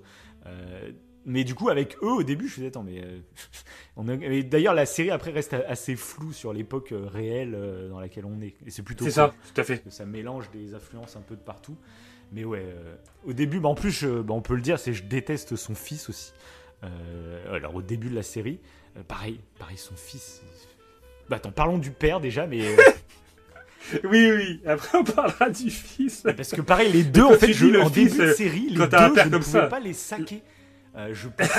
tu sais, c'est physique. Ces deux gars-là, je, je Ah ils m'insupportaient quoi, physiquement. En plus, ils se ressemblent, Ah oui. ils se ressemblent physiquement, au niveau du visage. Ils sont bien choisis quand même. Je sais pas s'ils se- ils sont peut-être vraiment père et fils, je sais pas, non? Peut-être. Ah, pas, je t'as pas, pas la liste pas des vérifié. acteurs sous, euh, sous, le, sous le nez? Euh, Attends, je, je vais regarder, je vais regarder.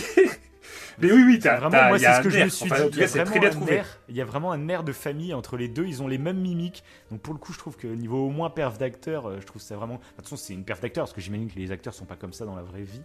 Euh, Et du coup, elle, le, le, le père, c'est vrai que son évolution est assez folle. Euh, tout simplement sur le fait de. bah, déjà de découvrir que dans son passé, euh, bah, c'était un peu la victime de son père et de son frère. Donc, ça, ça doit être horrible. Ton image Ouais, paternelle et ton mais- frère, donc la personne sur qui tu pourrais te rattacher Ouais. si ça se passe pas bien avec les parents, euh, bah, les deux sont contre toi. Et, euh, et j'adore sa réaction quand il est au repas là, avec son frère et qu'il lui met tout dans la gueule d'un coup. qui craque Oui. totalement et. et- Enfin, je trouve ça. Et tu te dis, Ah il y a combien de personnes envie. Hmm Et tu dis, il y a combien de personnes qui sont conditionnées comme ça Qui vivent leur vie parce qu'ils sont conditionnés par des traitements qu'ils ont eu plus jeunes. Euh, ça, je trouve T'as- ça aussi très T'as intéressant. comme tellement sujet, envie qu'il. qu'il- Mm.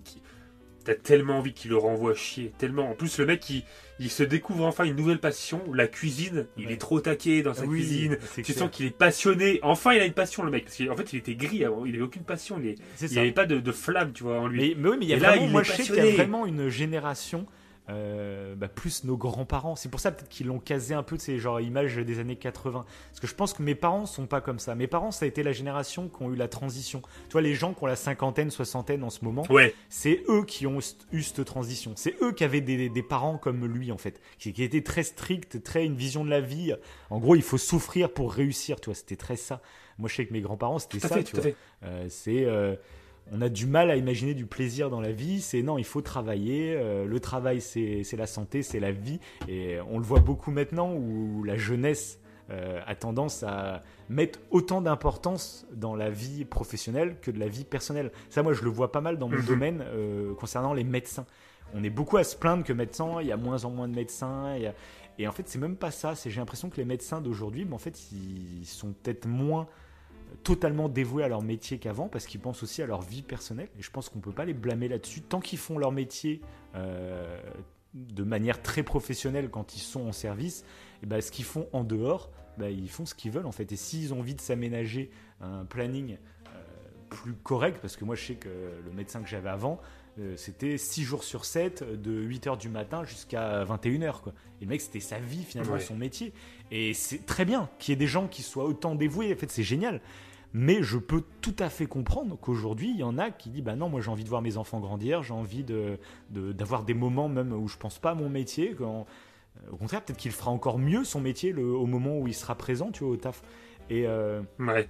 et du coup, voilà, là je trouve il y a vraiment un gouffre de génération. euh, et nos parents ont été éduqués par des gens comme ça. Et nos parents, je trouve, c'est eux qui ont commencé à avoir cette, euh, cette bascule peut-être de aussi. faut prendre Ouais. plaisir dans la vie, faut avoir des passions. Et nous, je pense qu'on est la génération où nos plaisirs, nos, nos- nos passions prennent le pas, pas sur nos carrières professionnelles, etc., mais prennent une place très importante où on n'a plus honte de le dire. Parce que même mes parents, je sais qu'ils ont des passions, tout ça.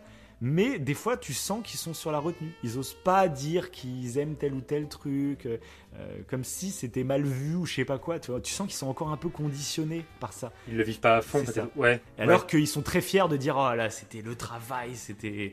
euh, Enfin tu vois, ils, ils parleraient plus de ça euh, en premier abord, tu vois. ils vont parler boulot, boulot, boulot. Oui. Et je trouve voilà, c'est mais c'est marrant d'analyser ça. Et je sais même pas les générations Oui. après nous, qu'est-ce vont être Ça va peut-être justement déborder. Hein. Ah ils travailleront plus, ils, euh, ils seront tous chômage. Euh, ça va être une catastrophe totale. Mais, euh, Mais euh, c'est mais intéressant. je trouve que je ça. Mm. Ouais, totalement. Et ça se voit aussi, je trouve, par rapport aux relations amoureuses. Ouais. J'ai l'impression qu'à l'époque, alors plus de nos grands-parents, Oui, oui. qui se mettaient avec quelqu'un Et ça se faisait très vite. euh, Mm. Et après, voilà, c'était fini. Ils restaient ensemble. Et des fois, c'est très beau, ça marche très bien tant Oui, combien de couples, des fois, combien de couples c'est pas de l'amour. C'est ça. C'est que c'était très ça, beau à l'époque. euh, T'avais des, ah, on a 50 ans de mariage, trucs comme ça, mais il y avait combien de personnes âgées qui supportent même plus en fait. C'est juste, euh, C'est bah, c'est comme ça. euh, fin. Ou qui se sont trompés, qui, ou qui étaient pas heureux dans leur couple. Et, qui se Et du coup, c'est peut-être pas, voilà, c'est qui- peut-être pas mieux aujourd'hui. Alors peut-être, parce que moi je le prends aussi l'argument qu'aujourd'hui il y a des gens qui ne prennent pas, qui mettent pas assez d'efforts pour construire une relation. Et fait. ça se reçoit la- totalement voilà, aussi ça. en fait. Mais il y a un, je pense y a un juste milieu en fait à avoir. Euh, il faut pas jeter dès qu'il y a le moindre problème, euh, mais il faut pas non plus subir pendant des années euh, une relation qui n'avance plus et qui au contraire. exactement. Après, évidemment, c'est com- compliqué. Et je trouve que, voilà. Et c'est pour ça que je déteste les caricatures. Moi, je déteste dire que les c'était débile de, de se mettre avec quelqu'un et de pas avancer. Enfin, toute sa vie, même si t'es pas heureux, tu restes avec la personne. C'est plus nuancé. Pareil que ceux, ceux qui vont dire qu'aujourd'hui, Oui. bah, euh, il n'y a plus de relations stables, etc. C'est pareil, c'est pas vrai non plus. Oui, voilà, c'est on enchaîne les conquêtes, on n'a pas le temps d'apprendre, de, connaître l'autre. C'est ça. Faux ça, aussi, en fait. Alors, tu trouveras toujours des exemples qui vont euh, aller dans ton sens, mais globalement, voilà, c'est tout est plus compliqué à chaque fois, et je pense qu'il faut prendre un peu des deux. Euh, c'est intéressant d'avoir les deux, quoi. C'est ça, c'est ça, c'est ça. Et, et en fait, tout ça, et tout ça est presque représenté par Michael Groff.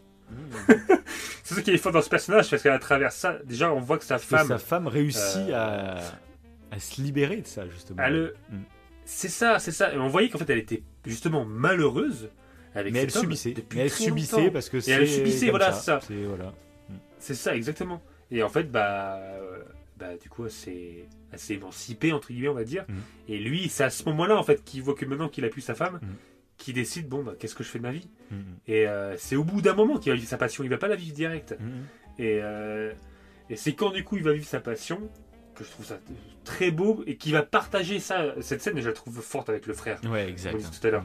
Quand il est à la table, il partage son plaisir. Il- putain, le mec, il a une passion. Il le partage avec. euh, il raconte ses trucs à tout le monde. Les gens sont intéressés en, En plus, c'est ça. Pour une fois, le mec, il parle. Mm. C'est l'habitude, il parle pas. Le mec, c'est un taiseux. Il ça. ne dit rien. Mhm. Et là, voilà, il partage ses, petits, ses petites astuces, ses petits machins. Et son frère vient le dénigrer. Et à ce moment-là, il Direct pète se un moquer de Et lui. Et t'as- tellement envie qu'il pète un plomb. Oui, mais en plus, son frère représente un peu, euh, tu sais, ce qu'on parle souvent, c'est qu'on a, il y en a Des beaucoup haters. qui ont honte d'aimer des choses. Euh, c'est comme si aimer Oui. quelque chose ou aimer quelqu'un, eh ben, c'était une faiblesse. Euh, tu sais, on en avait parlé, je sais plus, donc peut-être dans l'épisode sur Obi-Wan d'ailleurs, que voilà, ah, peut-être, on est dans une époque où il faut critiquer pour paraître intelligent, critiquer, se moquer. C'est comme si c'était une preuve d'intelligence. Et quand tu dis que t'aimes quelque chose, que t'aimes quelqu'un, que t'aimes euh, euh, n'importe quoi, et ben là tu parais faible, tu parais un peu bisounours, tu parais. Alors que bah non, c'est vers là qu'il faut aller en fait, vers les choses qu'on aime et ne pas avoir honte en fait des choses qu'on aime. Euh, et donc voilà, Bah, pareil cette oui. scène du coup, bah, pareil fin de saison 3. Je t'ai dit, ils ont, enfin voilà, cette fin de saison 3, c'est hallucinant même. Je trouve que c'est hallucinant le nombre de sujets tellement intelligents. Euh, ils cassent tous les clichés qu'on a Ouais, l'habitude de ça. voir. En fait, l'écriture cliché s'en va. Et là, c'est des vrais sujets, quoi. Et Avec, avec lui, Mm. honnêtement, je m'y attendais vraiment pas. Ouais, Qu'il me touche autant. Mm. Il m'a touché. Je savais il pas trop où touché ça allait. façon de faire. Euh, ouais, ouais, ouais. Non, non, c'est clair. Sa femme, elle a trouvé quelqu'un d'autre. euh, du coup, ils mettent un petit peu de temps avant de se remettre ensemble. Et c'est un petit peu triste, en fait, de ça. voir qu'il n'y arrive pas totalement à la reconquérir. Ouais. Alors qu'il y croyait dur comme fer. euh, euh, mais ouais, c'est très beau. Je trouve c'est c'est, euh, super intéressant. Parce que moi, je pensais qu'il allait disparaître et qu'on allait plus le revoir. Clairement, vu qu'il y a Hope qui est là. Ouais, en plus, c'est ça. Mais ouais. non. Mm, c'est vrai. Évidemment, son fils, Donc, oui, son fils. Adam Groff. Oh là là, alors lui, lui pareil, c'est physiquement, tu sais, il y a des gens, on en parle des fois, c'est c'est ultra euh, subjectif, hein, mais il y a des gens physiquement, je- les têtes me reviennent pas, tu vois. Oui. Et lui, c'était le cas dès le départ. Donc par contre, je l'ai absolument pas vu venir. euh, bah, qu'en fait, il était, donc il est bi, lui, je crois, oui, il est bi, c'est ça. Et du coup, il tombe amoureux de Eric, Mhm. le meilleur ami d'Otis. D'Eric, ouais. Et du coup, alors ça m'a fait plaisir parce que ça rejoint, tu sais, ma fameuse théorie sur certains homophobes. C'était, je t'en avais déjà parlé. Ah oui Ma fameuse théorie. Oui. euh, ce que j'avais déjà parlé avec un homophobe euh, qui, voilà, qui, c'était un peu le cliché de l'homophobe qui, euh, qui se moquait des homos comme s'il avait, ça mettait en jeu sa virilité, tu vois. L'homosexualité, c'est comme Ouais, si, ouais. voilà, non, non, moi je suis pas comme ça, moi je suis quelqu'un de viril, moi je suis. Et j'avais posé des questions et je m'étais rendu compte que dans sa tête, c'était vraiment l'homosexualité, c'était vraiment un choix. Et du coup, moi, je, je lui ai expliqué que bah, moi, en fait, je sais que je suis hétéro, mais par contre, bah, je sais que c'est pas un choix. J'ai pas choisi d'être hétéro. Je suis né comme ça. C'est quand, quand je suis attiré par une femme, en fait, je le choisis pas. C'est des réactions chimiques dans mon corps, tu vois. Et je suis absolument pas attiré par les hommes, mais c'est comme ça. Je sais que j'ai pas le choix, en fait. C'est enfin, c'est, Oui, j'ai pas le choix. Je, je pourrais pas aller n'importe quel homme, tu vois. Je sais que ça, ça, ça irait pas. Et du coup, euh, lui, qui se définit, enfin, qui faisait vraiment le genre le gros homophobe, et ben, je me suis rendu compte que lui, bah, il, bah, je sais pas, euh, si tu peux avoir le choix. Et du coup, je me suis dit, en fait, ça se trouve, il y a beaucoup d'homophobes qui sont bi, en fait, et que culturellement, du coup, bah, ils se rangent du côté des hétéros. Ouais, parce que, et du coup, ils ont l'impression que l'homosexualité est un choix. Donc c'est un choix quand, quand t'es bi, finalement. Euh, parce que tu peux choisir. Mais euh, Oui, encore même ça, pas, parce que tu tombes amoureux de l'un ou de l'autre. euh, voilà, mais du coup, il y a quand même plus cette dualité, tu vois. Euh, moi, je fais aucun effort pour pas être homo, tu vois. C'est comme ça. Je suis né comme ça. euh, voilà, c'est pas un choix. Mais et ça- du coup, j'arrive à comprendre les gens qui sont homos. Mhm. Euh, tu peux pas les forcer à sortir avec une femme. euh, Enfin, quand c'est un homme, tu vois. Tu peux pas les. Parce que. euh, ben, ils auraient peut-être le même dégoût que moi j'aurais, tu vois, avec un sexe opposé, tu vois. C'est exactement la même, face, la même chose, en fait. Ils sont nés comme Bien ça. sûr, ça bien se- sûr, ouais. Ça se choisit pas. Et à partir de là, déjà, quand tu te rends compte que c'est pas un choix, bah, je trouve que ça. Ça t'aide à essayer de comprendre tout Toi, tu ça. vois les choses différemment. Et du coup, moi, je Oui, pense que c'est ma le- théorie. À mon avis, il y a beaucoup d'homophobes euh, très radicaux qui sont euh, en fait bi. Voilà. Après, je lâche ça. J'imagine qu'il y a beaucoup d'homophobes qui sont absolument pas bi, mais je pense qu'il y en a quand même un certain pourcentage, surtout ceux qui, le, qui sont limite fiers de le dire. Tu vois, c'est comme s'il y avait quelque chose à se prouver ou je ne sais quoi. Et là, du coup, c'est marrant de voir dans cette série que c'était totalement ça. Ma théorie euh, se Ouais, vérifie. dans la série. Ouais, alors peut-être qu'ils, ce qui font que ils peuvent penser ça, c'est peut-être le fait euh, qu'il y a parfois il y a des hommes qui ont fondé une famille et qui d'un coup euh, décident de partir avec un homme, qui tout euh, comme si hop d'un coup ils avaient choisi, c'est un déclic. euh, en fait non, je préfère être avec un homme qu'être avec une femme. Voilà, peut-être que c'est par rapport à ça, alors qu'en fait. Bah, du coup, là, ça rejoint ce que tu disais précédemment. C'est pas un choix. Souvent, ce, ce genre de cas-là, c'est des personnes qui euh, ont été conditionnées toute leur enfance, et des fois c'est des personnes bah, d'ailleurs euh, de familles chrétiennes, qui ont Mhm. été conditionnées à avoir une famille, à avoir des enfants, etc. C'est Et culturellement. par le euh, Pas que chrétiens, hmm, Non, bah non. que, ouais, que par la société et tout, et euh, qui font qu'ils ont choisi cette vie-là parce qu'ils ont en partie honte, et en fait au bout d'un moment ils se disent bah non, j'ai envie de vivre. Euh, Ouais, Bah, ou non, même vie, en tout fait, simplement, même, vivre, euh, voilà. même si t'es bi, etc., c'est possible qu'en fait, euh, bah, tu tombes amoureux d'une femme et tu fais ta vie avec elle et tout. Tout à et fait. puis un Ah jour, oui, bah, tu oui, vas tomber amoureux d'un homme. Euh, moi, quand je tombe amoureux d'une femme, je l'ai pas décidé, tu c'est comme ça. Tout à fait. Tu rencontres une personne et tiens, il se passe un truc, quoi. Tout à fait, ouais, ouais, je pense qu'il y a, il y a les deux. Il y a, je pense, il y a les, les vrais homos qui, pendant une longue partie de leur vie, se le refoulent et du coup fondent une famille pour être dans la norme, on va dire, euh, et qui, au bout d'un moment, bah, craquent et puis euh, s'assument complètement. Mhm. Mais je pense qu'il y a aussi des, des, des, des- Bien sûr, bien qui, oui. qui sont très heureux en couple quand ils étaient avec une femme et qui le sont après très heureux Oui, quand ils sont avec un homme, tu vois. Et limite, moi, j'aimerais bien être bi, en fait. Si j'avais eu le choix à la naissance, ça serait le mieux. T'as as un choix, alors peut-être pas illimité, parce que du coup, euh, tu dois te prendre des râteaux quand même. parce qu'il y a beaucoup, euh, il y a beaucoup d'hétéros aussi. Donc. Mais globalement, après, c'est eux qui ont le plus de chances de pouvoir tomber amoureux de n'importe quel sexe, n'importe quelle personne. Après, c'est peut-être même les pansexuels, tu vois, qui. euh, euh, parce que du coup, la différence Oui. entre bi et pan, c'est que bi, bah, t'es attiré sexuellement par les deux sexes, et pansexuel, t'es attiré par des personnes, sans avoir de, de jugement sur. Enfin, de, Oui, le sexe genre. rentre pas en compte, en Oui. fait. Et du coup, ça veut pas dire que t'es attiré euh, sexuellement par plein de mecs ou plein de meufs, c'est vraiment par personne, chaque personne. C'est peut-être pan que je trouve le Bah, plus par la beau. personnalité. Ouais. C'est par la... En fait, c'est la personnalité dont tu tombes. amoureux, Mais même, par contre, je serais que soit- curieux. Soit non-binaire. euh, Ouais, ouais, mais je serais... Oui, oui, n'importe c'est ça, ouais. Mais je serais même curieux. euh, Est-ce que les sentiments sont aussi forts? Est-ce que l'attirance est aussi fort, etc. Par exemple, quelqu'un qui est bi, qui aime les deux sexes, est-ce qu'il est, est-ce que c'est genre euh, coupé en deux le désir sexuel? Que t'as pour euh, un des deux sexes, tu vois Ou est-ce que euh, c'est aussi puissant qu'un hétéro, par exemple, qui est que sur les femmes, tu vois Je sais pas si tu comprends ce que je veux dire. Ouais. Tu sais, le désir et même le désir sexuel et même la- l'attirance et même de tomber amoureux, est-ce que les sentiments, les réactions chimiques que tu as dans le corps, euh, est-ce qu'elles sont aussi puissantes ou est-ce que c'est genre divisé par deux? Enfin, c'est très euh, basique comme truc, mais je sais pas, c'est une question que je me pose, tu vois, c'est qui est marrante. Donc, si, si vous êtes dans ce cas-là, après personne ne peut le savoir en fait. Parce que si t'es bi, bah, tu sais pas que les sentiments que tu ressens sont divisés par deux ou multipliés par ça. deux, j'en sais rien. Tu, pense- tu le sais pas vu que t'as pas la comparaison, il tu nous- ressens pas ce que les autres ressentent. Mais, euh, Il va, nous, il va nous insulter dans le commentaire. Bah oui, euh, c'est exactement pareil. euh, Mais non, mais c'est tu sais, c'est le fameux débat du euh, est-ce que l'orgasme féminin est plus puissant que l'orgasme masculin? Mais c'est un truc en fait on pourra Ouais. jamais le savoir parce un homme ne pourra pas avoir d'orgasme féminin. Du coup, il pourra pas comparer. on- même une femme pourra pas. euh, donc on ne saura jamais finalement. Chacun défend sa chapelle. C'est non, faut, faut qu'il compare au niveau du cerveau en regardant les régions cérébrales. ah, pas bête. Ah oui, s'il y a des scanners, alors il faudra avoir un orgasme dans un dans une machine et voir toutes les réactions chimiques. euh, Est-ce qu'il y en a beaucoup plus? Mais tu sais Ah, qu'ils l'ont, ils l'ont, Hmm. et ils l'ont déjà fait pour voir la différence. Ouais. Et ils s'est rendu, s'étaient rendu compte que l'orgasme féminin était quand même assez puissant euh, pour désactiver euh, lobe frontal.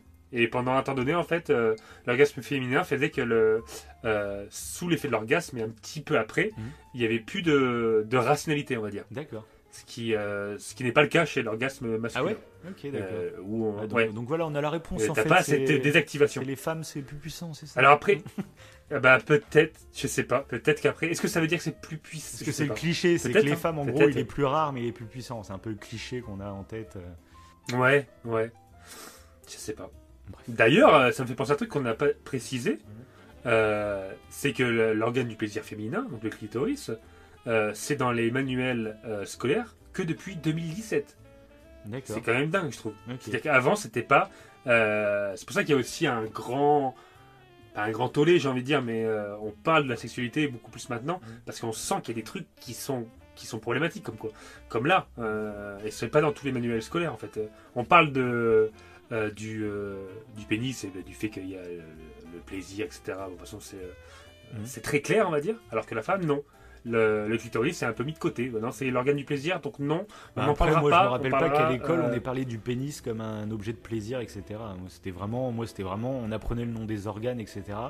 Et moi, moi, il me semble qu'à l'époque, on avait parlé du clitoris, sans dire que c'était un tu- organe de plaisir ou Tout à pas, fait. mais on le voyait sur le plan, quoi, tu vois, sur le dessin. Après, c'était très basique, c'était pas vraiment des cours, euh, comme on disait, hein, c'était pas des cours de sexologie qu'on avait, c'était de c'était de la, de la science ça. naturelle, tu vois. Je sais pas s'il était schématisé. Ah, si, moi, si. Moi, je crois pas Ah qu'il bah était moi, enfin dans mes souvenirs. Après, peut-être que c'est des faux souvenirs, mais Ah ouais? je sais pas. Euh, Moi, je sais pas. Je sais pas. Ah oui, peut-être qu'il était Parce pas que- du tout dessiné, tu penses? Ah, ça se peut, remarque, ouais. Ouais, c'est ça. Bah, à- avant, c'était que pas dessiné, ouais. D'accord, C'était pas précisé. T'avais le, Ah, pourtant Euh, clitoris, ouais, je sais pas. ouais, t'avais la vulve même. Ok. Je sais pas. Je sais pas. Je sais pas.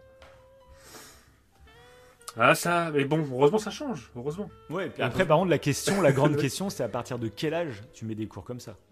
Parce que moi, euh, c'est que ça avait fait polémique qui voulait mettre ça dès la primaire. C'est vrai que je trouve ça un peu glauque. quoi. dès la primaire, mon gars. euh, ouais, non, fait peut-être pas. hein, c'est- pas, non.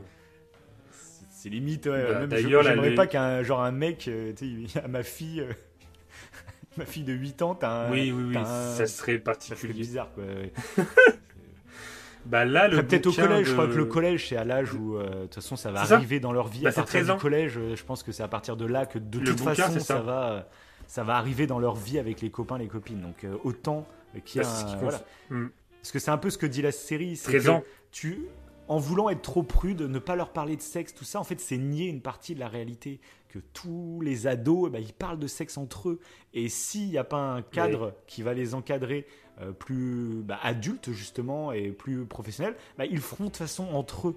Donc, dans tous les cas, ils vont être confrontés à ce sujet. Donc, autant qu'ils soient confrontés avec un message qui est euh, pensé par des adultes euh, et des, des gens qui sont spécialisés là-dedans Bien sûr, bien sûr. pour leur en Mais parler. surtout que maintenant, avec Internet, ça, on a c'est accès. nier la réalité.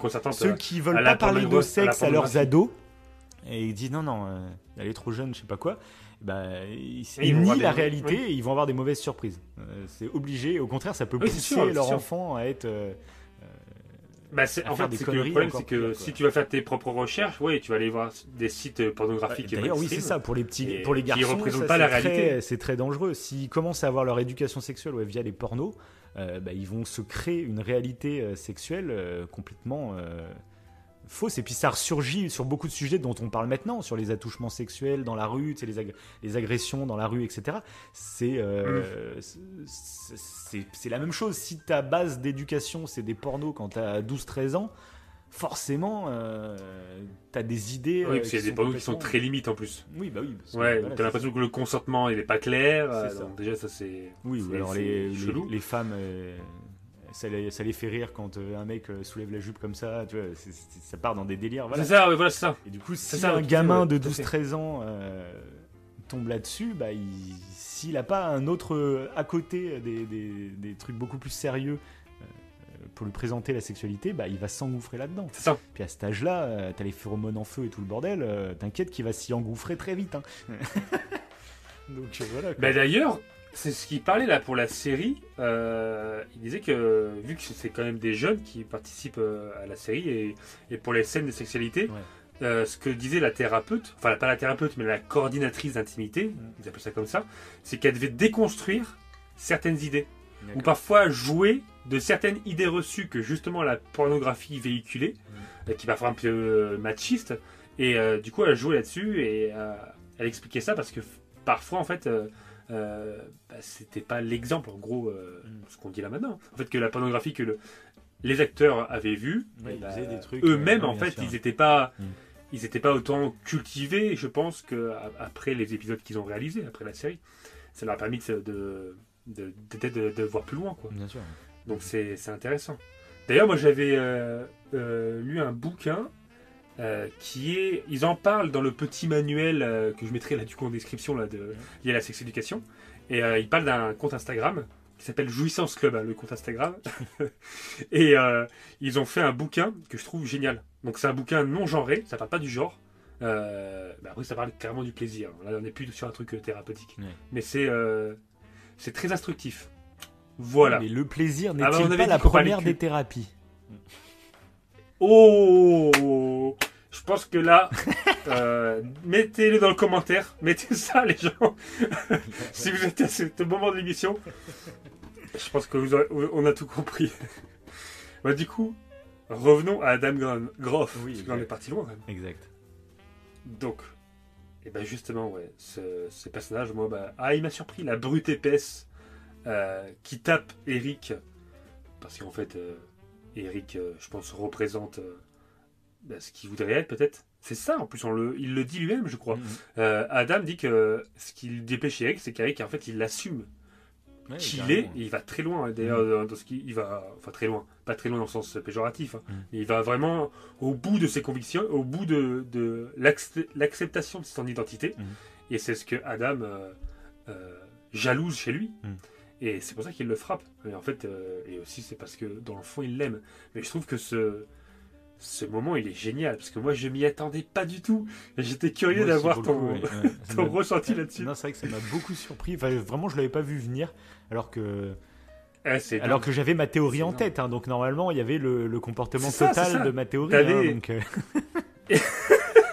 Mais c'est vrai que je l'ai pas vu venir. Après, je t'avoue, ce qui m'a un peu déçu, je t'avais déjà fait la remarque sur euh, un animé, tu sais, euh, Hippo, qu'on regarde, euh, que j'ai regardé là, où Oui. en gros, bah, Hippo, pareil, c'est un jeune qui se fait bolosser au collège, quoi, par des, par des, des plus grands, on va dire, tu vois. Et il se met à faire de Ouais, la boxe, ouais. et une fois qu'il gagne, et ben en fait, il devient ami avec les mecs qui le bolossent. Et du coup, je trouvais la morale un peu douteuse de dire. Euh, au contraire, Ouais, tu deviens ami avec tes agresseurs. Ouais, tu deviens ami avec ces agresseurs, et genre c'est une ça. récompense en soi. C'est maintenant, ils sont gentils les agresseurs, tu vois, vous êtes copains. Je trouve ça bizarre comme logique. Oui, et ouais, là, j'ai ressenti un peu le même truc euh, bah, en début de saison 2, quand euh, bah, justement il sort avec, euh, alors je sais plus comment il s'appelle, mais c'est un français. Du coup, c'était marrant de voir un personnage français euh, dans une série anglaise.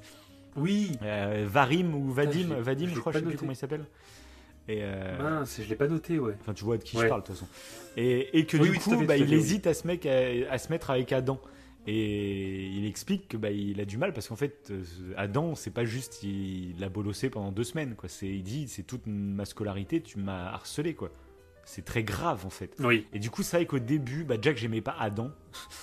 Euh, du coup, le fait qu'il se mette en couple avec Eric, j'ai dit putain, c'est- j'aime pas. Enfin, je- Bah, c'est un peu le- Mm. ce que tu dis là, c'est un peu le rôle d'Otis du coup, je trouve. Ouais, en ouais, tant bah oui. qu'ami, Mm.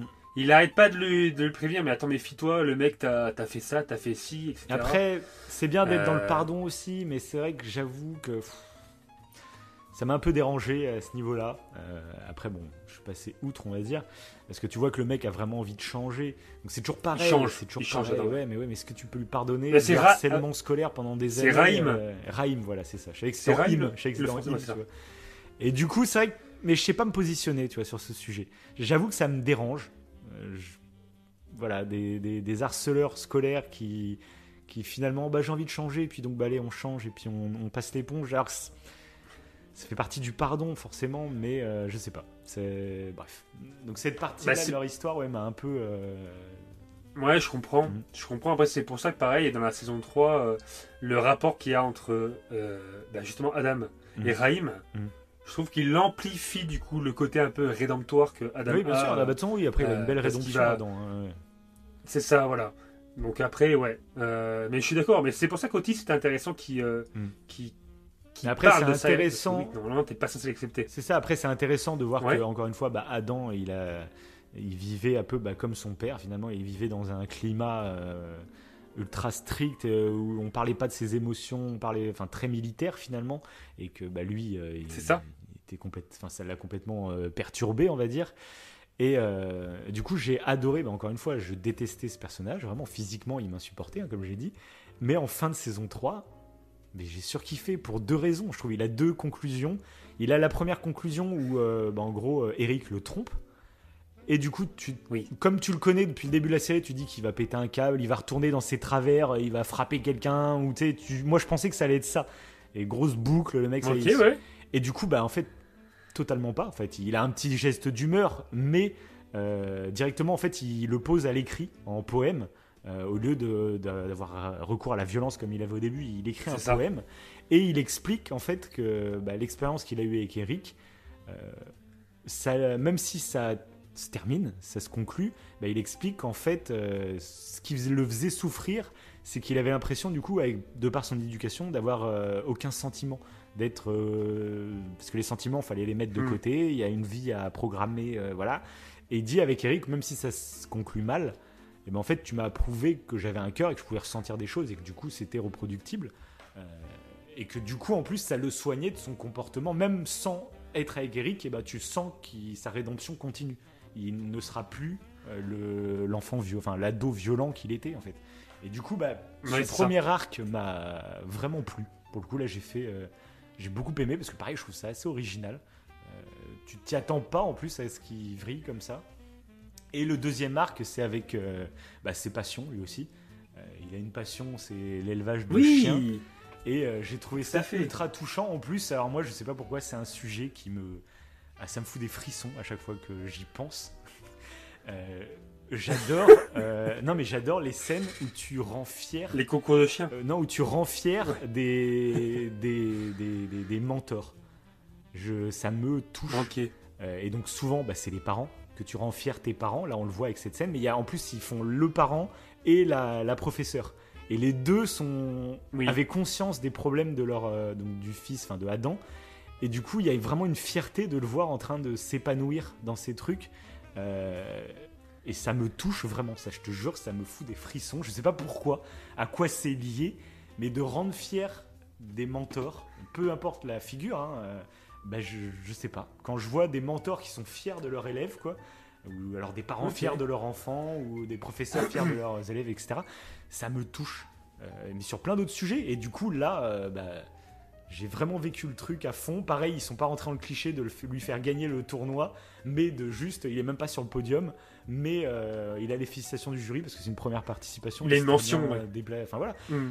Et voilà. J'ai donc la conclusion de ce personnage que j'aimais pas du tout. en fait, j'ai j'ai surkiffé ces fois. deux conclusions quoi. Donc euh, voilà. Ouais, ouais, ouais. Ouais, moi aussi, j'ai j'ai beaucoup aimé. Mais après, c'est ce qu'on disait tout à l'heure sur, la, euh, sur le rapport qu'il a, lui, avec son homosexualité. C'est que on voit. Euh, euh, Et sa bisexualité, il est bi. qu'il ne veut pas. Mm. Hein? Il est bisexuel. Il est pas homo. Oui, oui, c'est. c'est hein, est- c'est dit euh, clairement. Mais il le dit, lui Oui, oui, oui, oui. Ils en parlent à un moment. Il y a même un moment, on le voit en train de se masturber devant les deux et il sait pas trop quoi choisir et il finit euh, euh, par le faire. Bah, Justement, à ce moment-là, moi, je l'avais. Oui, mais est-ce qu'il est dans la dualité Ah, ok. Et Il comprend pas au début. Justement, il est là. euh, il, s- il se refuse d'avoir des sentiments pour les hommes alors qu'il sait qu'il a les deux en fait. Et, euh, et après, il en parle un Mm. peu plus loin. Je crois qu'il en parle à Ola d'ailleurs, je crois, il me semble. Euh, tu sais, quand il va mal à un moment, euh, il y a Ola qui vient lui parler chez lui dans sa chambre ou je sais plus quoi, et c'est là qu'ils en parlent. Et justement, ils font la confrontation. Ok, bah, toi, ouais. t'es pan, moi, je suis bi. Justement, ils font cette euh, confrontation. C'est ça qui est très intéressant. C'est vrai, c'est vrai, tout à fait, tout à fait, tout à fait, oui, c'est vrai, c'est vrai, c'est vrai, ouais. Euh, parce que lui, oui, ce qui était intéressant euh, par rapport à sa bisexualité, du coup, Mm. euh, bah, c'est qu'il il n'osait pas montrer le fait qu'il soit avec Eric. Il se cache constamment, et c'est ce qui a fait que, du coup, Eric ne reste pas avec lui. Mm. C'est qu'à un moment donné, Eric, il veut qu'il assume un peu qui il est, et même auprès de sa mère, ça. auprès de tout le monde. Et du coup, au bout d'un moment, bah, il s'en va. Euh, c'est ce qui, ce va se passer, quoi. C'est ça. Et, euh, et ça qui est beau, c'est qu'au bout d'un moment, il va s'ac- s'accepter. Et je trouve ça très fort. Et au moment où il va s'accepter, et c'est pour ça que ce personnage, de moi aussi, m'a touché, c'est que, bah, en fin de compte, Eric va le tromper. Mm. Donc toute cette relation amoureuse, au moment où on le sent un peu vulnérable, un peu sensible, et plus un, Mhm. un abruti un peu, euh, un peu violent, Mhm. Et ben il perd tout. Mhm. Donc c'est Mais il, un peu tient dramatique, bon. quoi, mais il tient pour lui. bon. Il craque pas. C'est ça que j'ai bien aimé. c'est ça. C'est tu ça. Alors tu Et, savais euh, qu'il lui en fallait peu pour craquer avant et du coup tu te rends compte que même si la relation fonctionne pas, bah il a, elle lui a servi à quelque chose quoi.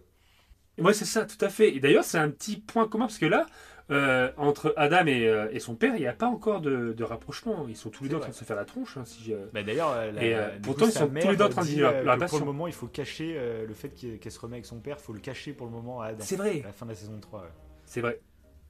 Ça va être intéressant aussi de Je voir. pense qu'ils vont euh, se comment rapprocher, ouais. Mais ça va être intéressant maintenant de voir comment, euh, comment la mayonnaise va prendre avec eux. C'est vrai que ça va être intéressant ça. Je suis curieux de voir Adam comment il va évoluer. Euh, T'as l'impression qu'il vont, il va se rapprocher justement de. Donc c'est comment c'est? Ah, Raïm, Raïm, Raïm, Raïm, Raïm, Raïm. Euh, Oui, là, T'as l'impression que peut-être que eux, il y a peut-être un truc qui va se créer entre les deux, ou alors peut-être qu'ils vont être juste amis. parce que Ce serait très intéressant. Enfin, déjà un truc oui que j'ai trouvé super intéressant entre Otis et Eric. euh, bah, c'est justement un homo qui est il est ami avec un hétéro. Enfin, c'est deux hommes qui sont vraiment amis. Et ça aussi, je trouve, que c'était assez original. Euh, qu'on le voyait moins Oui. souvent finalement. Que souvent, euh, t'as le cliché de l'homosexuel qui, qui est ami qu'avec des filles, tu vois, ou trucs comme ça, tu vois. Et là, je trouvais ça très intéressant de voir des vrais euh, meilleurs amis, quoi. Euh, sauf qu'il y en a un qui est homo. Et la, la relation du coup qu'ils ont entre les Ah oui, deux, voilà. je, trouve ça, euh, je trouve très cool. Ouais, c'est ça. Ça casse, bah, ça casse, oui, un peu le stéréotype qu'on a des homos euh, qui sont censés euh, être qu'avec des filles. Quoi. Parce que Oui, mais ça, mais, mais, ouais, mais ça c'est à cause ça, ça rimait avec la fille. Ça, c'est à cause des caricatures qu'on Ouais. a vues à la télé. euh, parce que quand le- Bien sûr, bien c'est toujours le problème en fait, c'est que à un moment, genre les homosexuels, fallait pas en montrer à la télé, etc. Et d'un coup, c'est même arrivé un peu avec les télé-réalités, je trouve, qu'ils ont, que pour la première fois, c'était novateur, etc. Parce qu'il y avait des hommes euh, qui, s'affirmaient totalement homosexuels et qui passaient à la télé, etc. Et donc sur le coup, tu dis, bah, c'est très bien, c'est la libération et tout. Sauf qu'on se rend compte avec les années, je trouve, qu'on nous a présenté une caricature. Les homos qu'on fait venir dans les téléréalités, c'était un peu toujours des caricatures. Euh, et c'était un peu Ouais, problématique. c'est toujours des gens efféminés. Ouais, voilà, et très fait- efféminé, efféminé, très du coup, ouais, il y avait expressif, cette, euh, etc. Et c'était toujours en fait un peu ça. Donc, ça qui est compliqué aussi dans, dans ce genre de sujet, c'est que tu penses bien faire au début, et finalement, en fait, tu rentres dans une caricature toi-même et qui, qui, au final, va peut-être desservir beaucoup d'autres homosexuels normaux, on va dire. Ça, Après, les efféminés sont normaux aussi, mais tu vois, plus classiques, moins, moins caricatural finalement, tu vois. Euh, Mm. donc, bref. Ouais, puis je pense que si en plus avec le manque, le manque de connaissances qu'on avait, on confondait aussi les travestis, donc ceux qui Oui, en bien femmes, sûr, il y avait tout ça, les queens, Ah oui, les, oui. et, les, et les homos, alors que ça n'a rien à voir, tu vois. Et, et du coup, entre ce manque de connaissances et comme tu dis, ce qu'on montrait euh, à la télé, Mm. malheureusement, bah, tu te fais, euh, Bah oui, tu c'est te fais, ouais, euh, Et puis un truc aussi, c'est vrai qu'au lieu de dire homosexuel, euh, c'est vrai que j'aime j'aime bien dire gay. Parce que je trouve homosexuel, ça te rapproche toujours du sexe. Euh, alors que c'est avant tout de l'amour en fait. Tu vois, c'est pas que du sexe, que, que de la. Des- genre, tu vois, c'est direct, il y en a qui. Ouais, il y a un côté. Ouais. Oui, oui, oui, ça fait. Maintenant, des fois, ça peut, ça peut avoir une connotation un peu péjorative, alors que ça l'est pas. Ouais, c'est ça. Quand tu penses à une relation hétérosexuelle, tu penses à des grandes histoires d'amour qu'on a vues au cinéma, tout ça, des, des histoires complètement romantiques, tout ça. Et il y en a plein, quand ils pensent Mhm. homosexuels, eh ben, ils imaginent euh, des, des, des trucs bien crades, euh, je sais pas où, tu vois, ou je sais pas quoi. Alors que non, Oui, non, mais c'est vrai, c'est avant vrai. tout, c'est de l'amour, en fait. C'est des trucs qui ont été véhiculés par les médias. Bien sûr, enfin, ouais, les médias, ça, les- les films, les.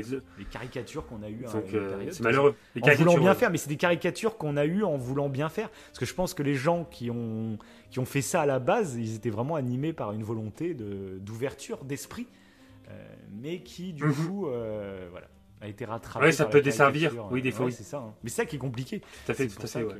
voilà.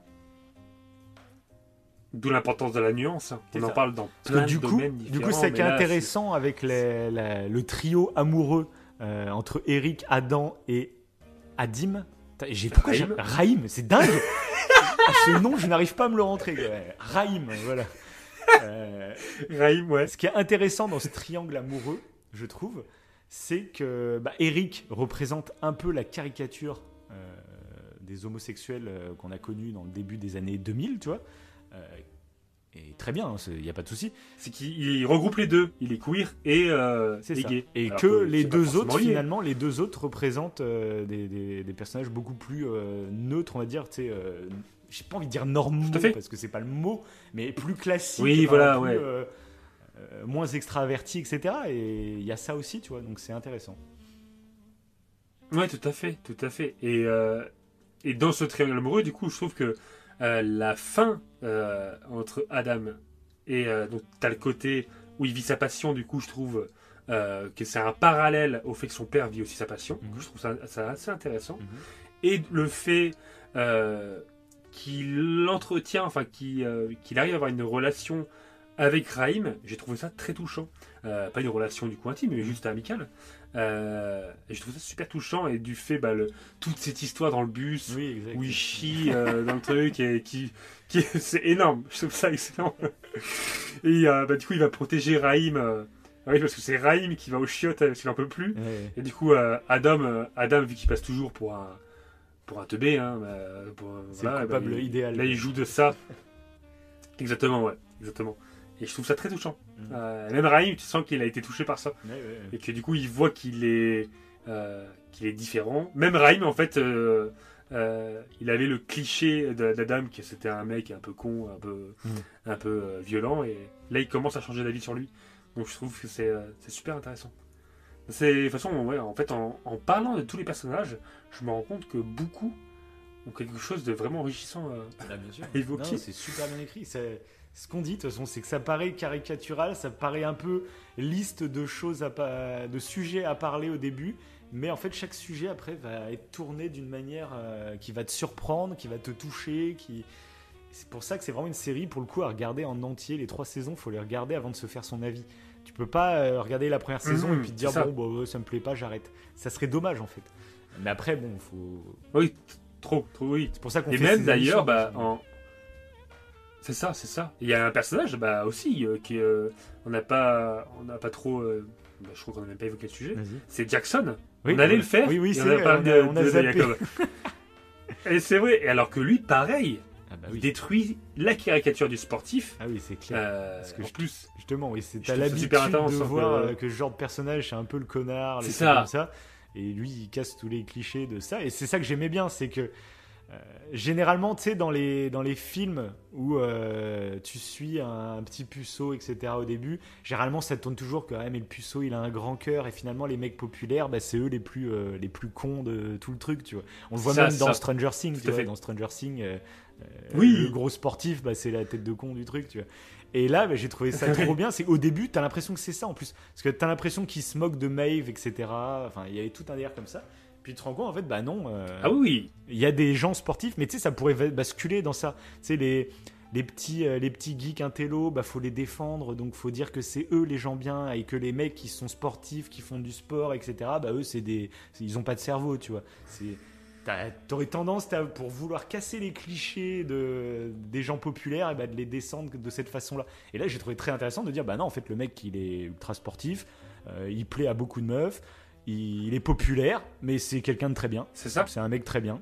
ça existe aussi, tu Ouais, vois, c'est ça. possible. hein, y a pas- Voilà, c'est ça. Et- Il a, il a un, super fond. euh, mais c'est ça, mais c'est ce que j'aime avec cette série, du coup. Ses parents sont deux mères. c'est ça. Même ses parents, même sa, en fait, sa famille, Mhm. elle est super intéressante. Le fait que ce soit deux mères, bah, qui, ça. qui, euh, Et oui, et c'est passionnant de voir que, du coup, euh, bah, il a une mère naturelle et il a une mère, du coup, d'adoption. oui, Euh, et du coup, c'est très intéressant de voir que la mère, est beaucoup plus dur. Hein. la mère d'adoption, du coup, Oui. en fait, est- c'est pour ça qu'elle est dure avec lui au niveau de la natation, parce qu'elle a l'impression de. Je suis pas ta mère naturelle, du coup. Bah, je me suis réfugié dans le fait qu'on ait la même passion pour la natation et j'ai envie de, de partager ça avec toi à De fond. pousser à fond. Et elle se rend Ouais, même pas compte qu'elle y va trop et qu'elle lui crée euh, carrément un dégoût de la pratique parce que ça devient trop quoi. Et pareil, c'est des vrais sujets ça. hein. C'est des fois tu te rends pas compte, t'as l'impression tellement aussi. de euh, ça on en parlait. Tu sais, je me rappelle quand on est quand ta petite était plus petite encore et qu'on disait que bah, t'étais impatient de Mhm. pouvoir lui présenter des passions à toi. Euh, Qu'il y ait des trucs que toi tu kiffes, que tu étais C'est ça. impatient d'en parler avec elle et limite t'espérer qu'elle devienne fan des mêmes trucs que toi. Tu vois, c'est normal. Je pense que tout parent euh, pense à ça. Sauf qu'il faut savoir laisser ses enfants en fait euh, même aimer des choses que toi tu ne comprends pas parce que ça va arriver. Il y a des musiques que toi tu vas trouver complètement pourries, mais elle ça fera partie de sa génération. Ça va, ça va Mhm. partager ses soirées, tout ça. Il y a des films qui toi te paraissent cultes. Elle, elle va les voir avec ses yeux d'une nouvelle génération et elle va pas le trouver culte et au contraire, elle va trouver, un- elle va regarder un film avant qui peut-être sera de la redite parce que toi tu as une culture euh, cinématographique plus ancienne. Mais elle, ça sera, c'est avec ça qu'elle va découvrir tel ou tel sujet, tu vois. Et du coup, ça sera elle, ça sera ça son film de référence, tu vois. Et il n'y a Mm, pas à juger, il n'y a pas à dire, oh, bah, aujourd'hui les générations, ils regardent que de la merde ou je sais pas quoi. Bah non. Ils, juste, ils découvrent Non, le cinéma plus en fait. tard et du coup, ils ont ça. des références que nous on a, mais nous on pourrait nous faire les mêmes reproches. Même des gens avant nous qui vont dire que oh, les, les films des années 80, c'est eux qui ont tout amené, etc. Tu dis, bah non, il y a des mecs qui vont te dire dans les années 60, euh, ils vont avoir le même critique sur toi de tes films des années 80, tu vois, c'est. Du coup, c'est. Mais c'est ça qui est compliqué. les, les reproches générationnels, c'est souvent les mêmes Ouais, c'est ça. depuis euh, X temps. Mais je conseille moi Ça, la ça, vidéo. c'est- Seb Lafrite sur YouTube qui a fait euh, une vidéo sur euh, Elvis Presley qui raconte un peu l'histoire d'Elvis et tout. Et tu te rends compte qu'à l'époque, euh, Elvis, bah, c'était la musique des ados. Et tous les adultes bah, disaient que c'était euh, complètement débile, euh, satanique. Enfin, c'était, le démon, quoi, tu vois. Et tu dis, c'est exactement la même chose que tu pourrais retrouver aujourd'hui avec les jeunes qui écoutent du Joule ou je sais pas quoi. Tu dis, mais c'est complètement débile du Joule. En fait, c'est que t'approfondis pas. En fait, toi, tu vois que la couche, que la surface, et tu n'essayes pas de comprendre, tu vois, les choses. Et euh, donc, je trouve ça marrant, en fait. euh. mais c'est intéressant, du coup, c'est trop cool, je trouve, des parents qui veulent partager leur passion avec leurs enfants. Mais il faut savoir, c'est aux Oui, parents, c'est, voilà, lui qui doit avoir ce rôle-là de savoir lâcher si tu vois que ton enfant bah, il va pas accrocher à ta passion faut pas le forcer euh, faut être à son écoute en fait c'est le rôle de l'adulte parce que l'enfant lui euh, il va pas forcément savoir te le dire il va pas forcément euh, euh, voilà et bref c'est un Ouais, sujet et là, ce qui est. Ouais, ouais, parce qu'en plus, c'est une. On voit qu'elle veut absolument qu'il aille loin parce que pour son avenir, ça sera nettement En mieux. en plus, c'est ça c'est qu'il y a l'avenir professionnel derrière Et- peut-. Et on le voit, oui, parce que quand, quand il, qui- quand il commence à, à quitter un peu euh, euh, bah, justement la natation, Mm. il commence un petit peu à fumer, du coup, du coup avec euh, l'ami qu'il va rencontrer, du coup l'ami, Oui. j'ai- pas, j'ai pas mis son nom, là. il y a Vivienne et, et moi je l'ai pas noté, qui est du coup bah, transgenre. oui c'est ça il y a- l'intello là l'ai pas noté. et, Enfin, transgenre qui qui- fait ses devoirs Oui, euh, l'intello et euh, enfin le transgenre qui est non binaire du coup. c'est ça Euh, Mm. Je sais pas si elle est transgenre ou non.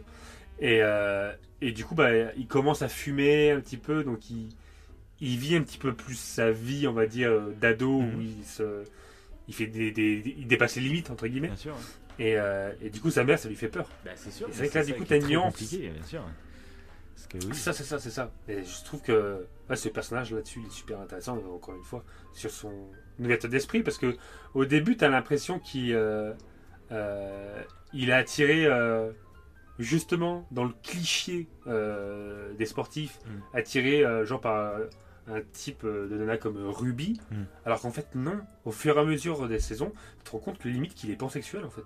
Qu'il a pas de. Bah, c'est Euh, ça qui est très intéressant. C'est très intéressant justement. Bah, il finit trop. par tomber amoureux de la. Du coup, alors bah, pareil, je sais plus comment elle s'appelle, mais donc la, la transgenre. Et oui, je- je- Et c'est ça. j'ai pas de.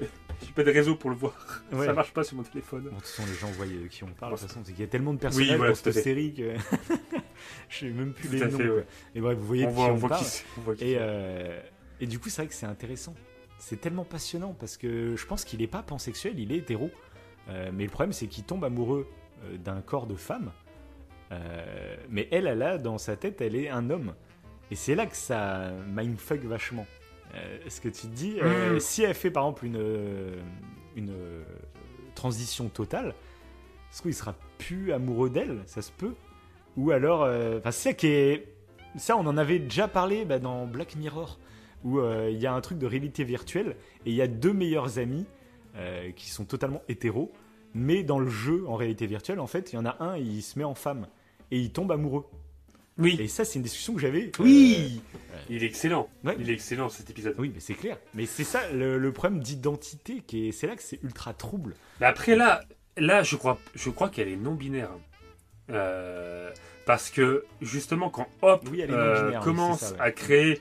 Elle est non-binaire, ouais. Du coup, elle, elle fera pas de transition, elle restera, je ça. pense. euh, C'est ça. Mais elle, elle-même, elle est, dans, elle est en euh, phase de construction. Elle a dit qu'elle est non binaire. Elle C'est se ça, on considère comme pas non trop. binaire, mais euh, elle est en phase de. Elle essaye de, de, de comprendre qui elle est. Donc c'est pour ça qu'elle lui dit que pour le moment, ça, en à fait, euh, c'est compliqué pour elle. Quoi. Et elle, et à Jackson justement de, de, de ça, de cette communauté-là, et qu'elle dit si tu veux vraiment qu'on continue la relation ensemble, je veux que tu te renseignes sur le sujet. Ouais. Euh, comme ça, tu sauras réellement. Et, on voit qu'elle est, elle est très cultivée dans ce domaine-là. Euh, Ouais, parce qu'elle essaye de comprendre ce qui se passe dans son corps. lui, Parce que c'est ce qu'il faut se dire aussi avec des gens qui ressentent ce genre de choses. On n'est pas dans une société très cultivée pour le moment sur ces sujets-là. Donc quelqu'un qui ressent ça, il doit réussir à mettre des mots sur ce qu'il ressent, sur quelque chose qui est totalement inconnu. Mm. Alors ça commence petit à petit à, bah, justement à se développer. Et du coup, il y a beaucoup de gens qui réussissent du coup à mettre des mots sur, bah, sur ce qu'ils ressentent et c'est ultra important, je pense. Parce que t'imagines, ouais, c'est même dur à imaginer, tu vois. c'est ça, c'est là qu'il faut faire mm. l'effort de comprendre des choses que tu ne peux pas ressentir. mais et puis il y, a vraiment un mal-être en plus. Hein. C'est assez, enfin quand parce que j'ai, ça fait penser à un truc en fait mm. ça. Euh, tu te rappelles, euh, j'avais lu le bouquin euh, La parole est un sport de combat. Donc, qui est un avocat, c'est un avocat qui a écrit ce bouquin. J'ai lu ce bouquin pour le podcast, mhm. justement, pour m'entraîner. Et dans ce bouquin, vu qu'il est avocat, il cite pas mal de choses. il avait fait un autre tome où, pareil, il parle, de plein de choses. Et à un moment, et ben, dans ce bouquin-là, il cite un, un bah, non binaire, enfin un transgenre, mhm. en fait, qui, euh, quand il est né, euh, on pouvait pas lui assigner un genre. Il était ni euh, ni homme ni féminin. On pouvait pas lui, on pouvait pas lui assigner un, genre. Voilà, c'était mhm. pas possible. Donc c'est les parents qui ont choisi. Ils ont décidé que cette personne-là mhm. serait un homme. Et il a vécu toute sa vie jusqu'à, je crois, 25 ans, un truc comme ça, avec un mal-être qui comprenait pas, mais il savait qu'il y avait un truc qui n'allait pas. Et euh, mais c'est ça, bah, quand il est né, il avait les deux organes et en gros, on, lui a, on a demandé aux parents d'en enlever un. même pas. Même pas, non Non, il était même pas, euh, même pas hermaphrodite. Non, c'était pas du coup, c'était pas hermaphrodite, c'était un intersexué. On appelle ça un intersexué. Il était ni, euh, on pouvait le, parce que maintenant c'est plus l'organe reproducteur pour désigner si c'est un homme ou une femme, ça va plus loin. après, t'as les hormones, etc. T'as plein de trucs. Et du coup, il avait un sexe d'homme ou un sexe de femme Physiquement, quoi il avait un sexe d'homme. D'accord. Si, euh, oui, il avait un sexe d'homme par contre. Voilà, il avait un sexe d'homme. Euh, et du coup. Mais comment ils ont su à la naissance euh, Comment. comment Enfin, c'était quoi les bah attributs féminins qu'il avait du coup Physiquement? Et eh bah, il me. Ah, ça, je sais plus. Mais bah, en tout cas, parce qu'à la naissance, ils n'ont pas posé la question tu te sens quel sexe? Donc il y avait quelque chose qui. Est-ce qu'il avait les deux sexes ou est-ce qu'il. Non, il avait le sexe ça, je sais plus. je sais plus. Ce que je sais, c'est que c'est les, les, parents.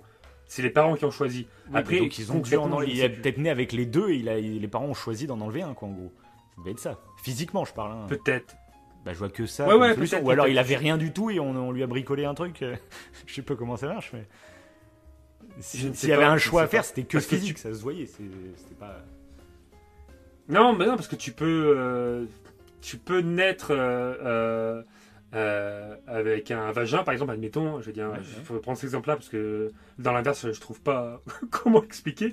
Et euh, t'as pas de trompe de Fallope, tout, tout ce qui concerne l'intérieur, tu peux pas tomber enceinte, tu peux pas machin. Et euh, t'es des hormones masculins, par exemple. Ah t'as pas d'hormones féminines, t'as pas d'oestrogène et tout. D'accord. Oui, mais ouais, c'est ça, c'est ça, ça, ça, tu nais du coup avec un, voilà, avec un organe reproducteur féminin, mais avec une chimie interne euh, totalement masculine, quoi. Euh, c'est ça. Ok, d'accord. C'est ça. Et du coup, on se considère intersexué. Et là, peut-être, bah, c'était l'inverse. Je sais plus. Là, je dis ça, je sais plus hein, concrètement. En tout cas, je, me rappelle que c'est les parents qui ont choisi. Et, euh, et c'est, il avait un mal-être. En fait, il sentait qu'il y avait un truc qui n'allait pas. Et il est allé faire des examens. Et c'est en faisant les examens qu'il s'est rendu compte qu'au niveau hormonal, mhm. et eh bah, ça ne correspondait pas à un homme. Alors que pourtant, il était genre homme. Il avait euh, un, voilà, un pénis, euh, mais peut-être pas après, au niveau du race, je ne sais pas. Mais au niveau des hormones, ça ne correspondait pas. Et en fait, c'est son mal-être qui l'a amené à se renseigner au niveau médical. Au niveau médical, il s'est rendu compte qu'effectivement, il y avait un problème. Du coup, il a demandé à ses parents le pourquoi du comment. À ce moment-là, les parents ont avoué. Et là, et c'est pour ça que l'avocat a parlé de lui, c'est que lui, il est rentré en jeu dans cette affaire-là, parce que euh, devant, en fait, un jury et tout, en bref, devant ils ont fait comme un, procès pour que la personne puisse euh, être euh, euh, considérée comme troisième genre, ni homme ni femme. Voilà, parce qu'il se sentait pas bien et pour lui, je pense qu'il y avait une part de lui qui s'acceptait pas par rapport à ça. Mhm. Et au bout du compte, je crois qu'il a eu gain de cause et il a été considéré comme non binaire mhm. parce que il s'est jamais considéré comme un homme. Mais je trouve que ce qui est fou dans cette histoire, c'est qu'il avait aucun moyen en fait physique de se rendre compte qu'il y avait. C'était vraiment purement mental. C'est mentalement, il savait qu'il y avait un truc qui n'allait pas, et c'est en se renseignant médicalement qu'il avait eu, qu'effectivement, bah, je trouve que c'est fou, c'est fou. Mais c'est vrai que maintenant c'est compliqué. Ouais, il n'y a plus que les organes reproducteurs. Euh, euh, pour savoir euh, bah, si tu es homme ou femme. Il y a, maintenant, il y a les hormones, etc. Il y a des trucs, en fait, tu t'en rends compte que plus tard. Mhm. Parce que bah, les hormones. Ouais, mais ça- qui est dingue. Moi, moi, j'adore en fait parler de ces sujets. Parce que je trouve même. euh, ça te fout du recul sur, euh, sur nous. Qui finalement, on est juste des mammifères, tu vois. Et, euh, et c'est Mhm. toutes nos. tout- tous ces sujets-là, tous ces débats-là, finalement, c'est. C'est des choses qu'on a créées, tu vois.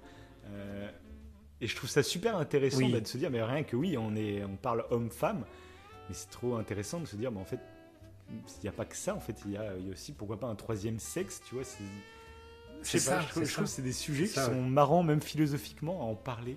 Euh, ça fait prendre du recul, je trouve, j'aime bien. ouais. Ouais, ouais, bah, tu te rappelles, on avait eu un moment, un...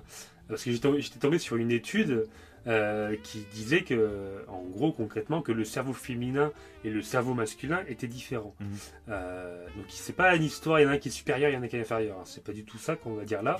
C'est qu'en gros, le cerveau féminin est en moyenne plus petit que le cerveau masculin.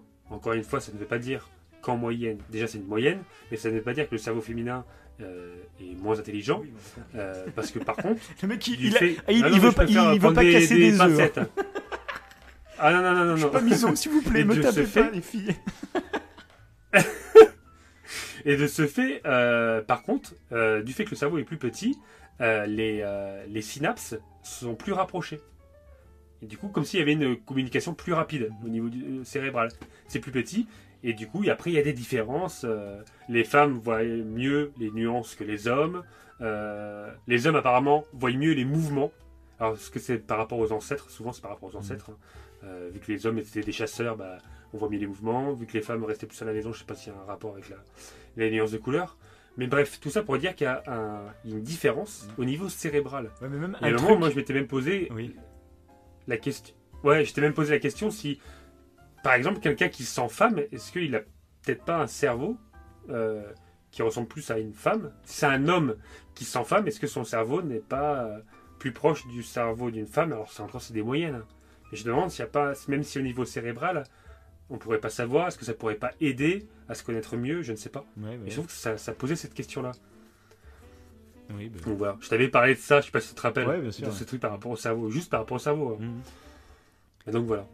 Et du coup, ouais, un truc Ça, qui est oui, c'est- juste même, tu vois, philosophiquement, de parler de ça. Imagine à quoi ressembleraient nos sociétés si en fait, euh, bah, au lieu d'avoir besoin de deux organes reproducteurs, un mâle, un femelle, pour euh, bah, prolonger, enfin faire des enfants, tout ça, imagine tout simplement, en fait, bah, il aurait fallu trois organes reproducteurs.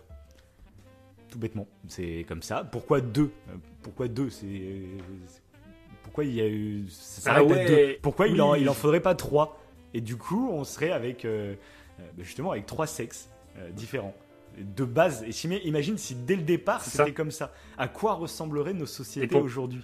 Et pour procréer, du coup, on serait un triangle amoureux, du coup. C'est ça. On serait oublié. Parce que là, c'est ce qui fait, mais c'est ça qui me fait marrer dans ces sujets, c'est de se dire que le couple, comme on le voit, on tombe amoureux euh, d'une autre personne, etc.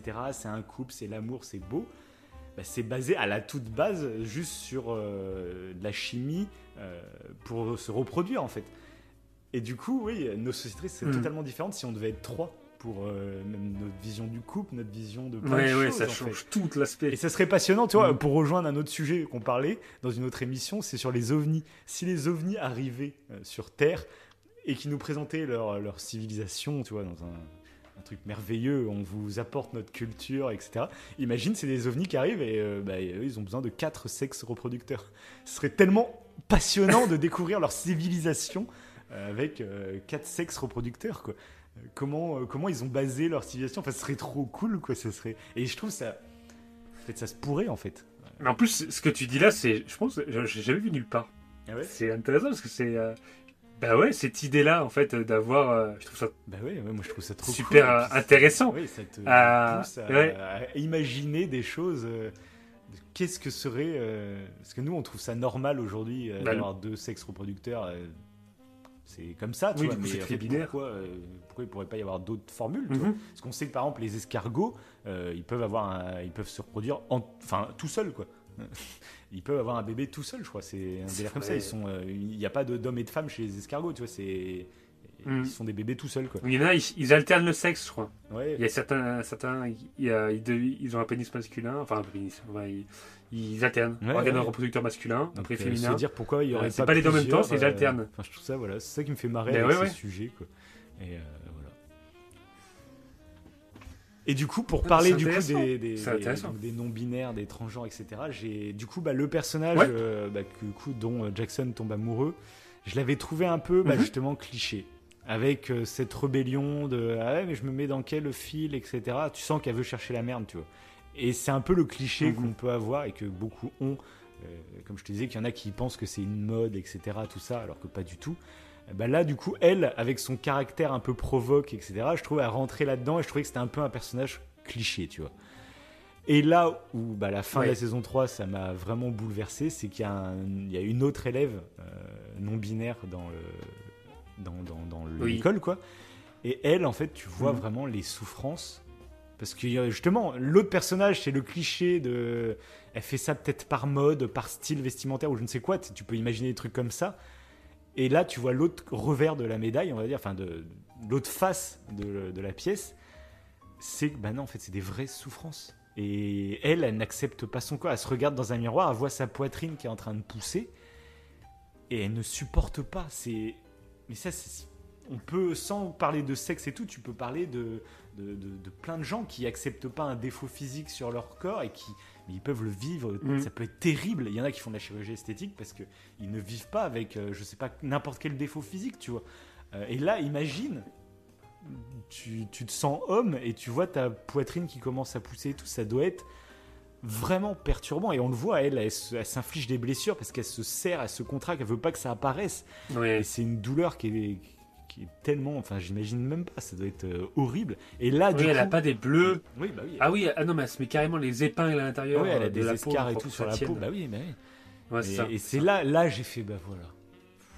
J'avais peur que ce sujet du coup soit résumé à, à celle qui est un peu plus caricaturale.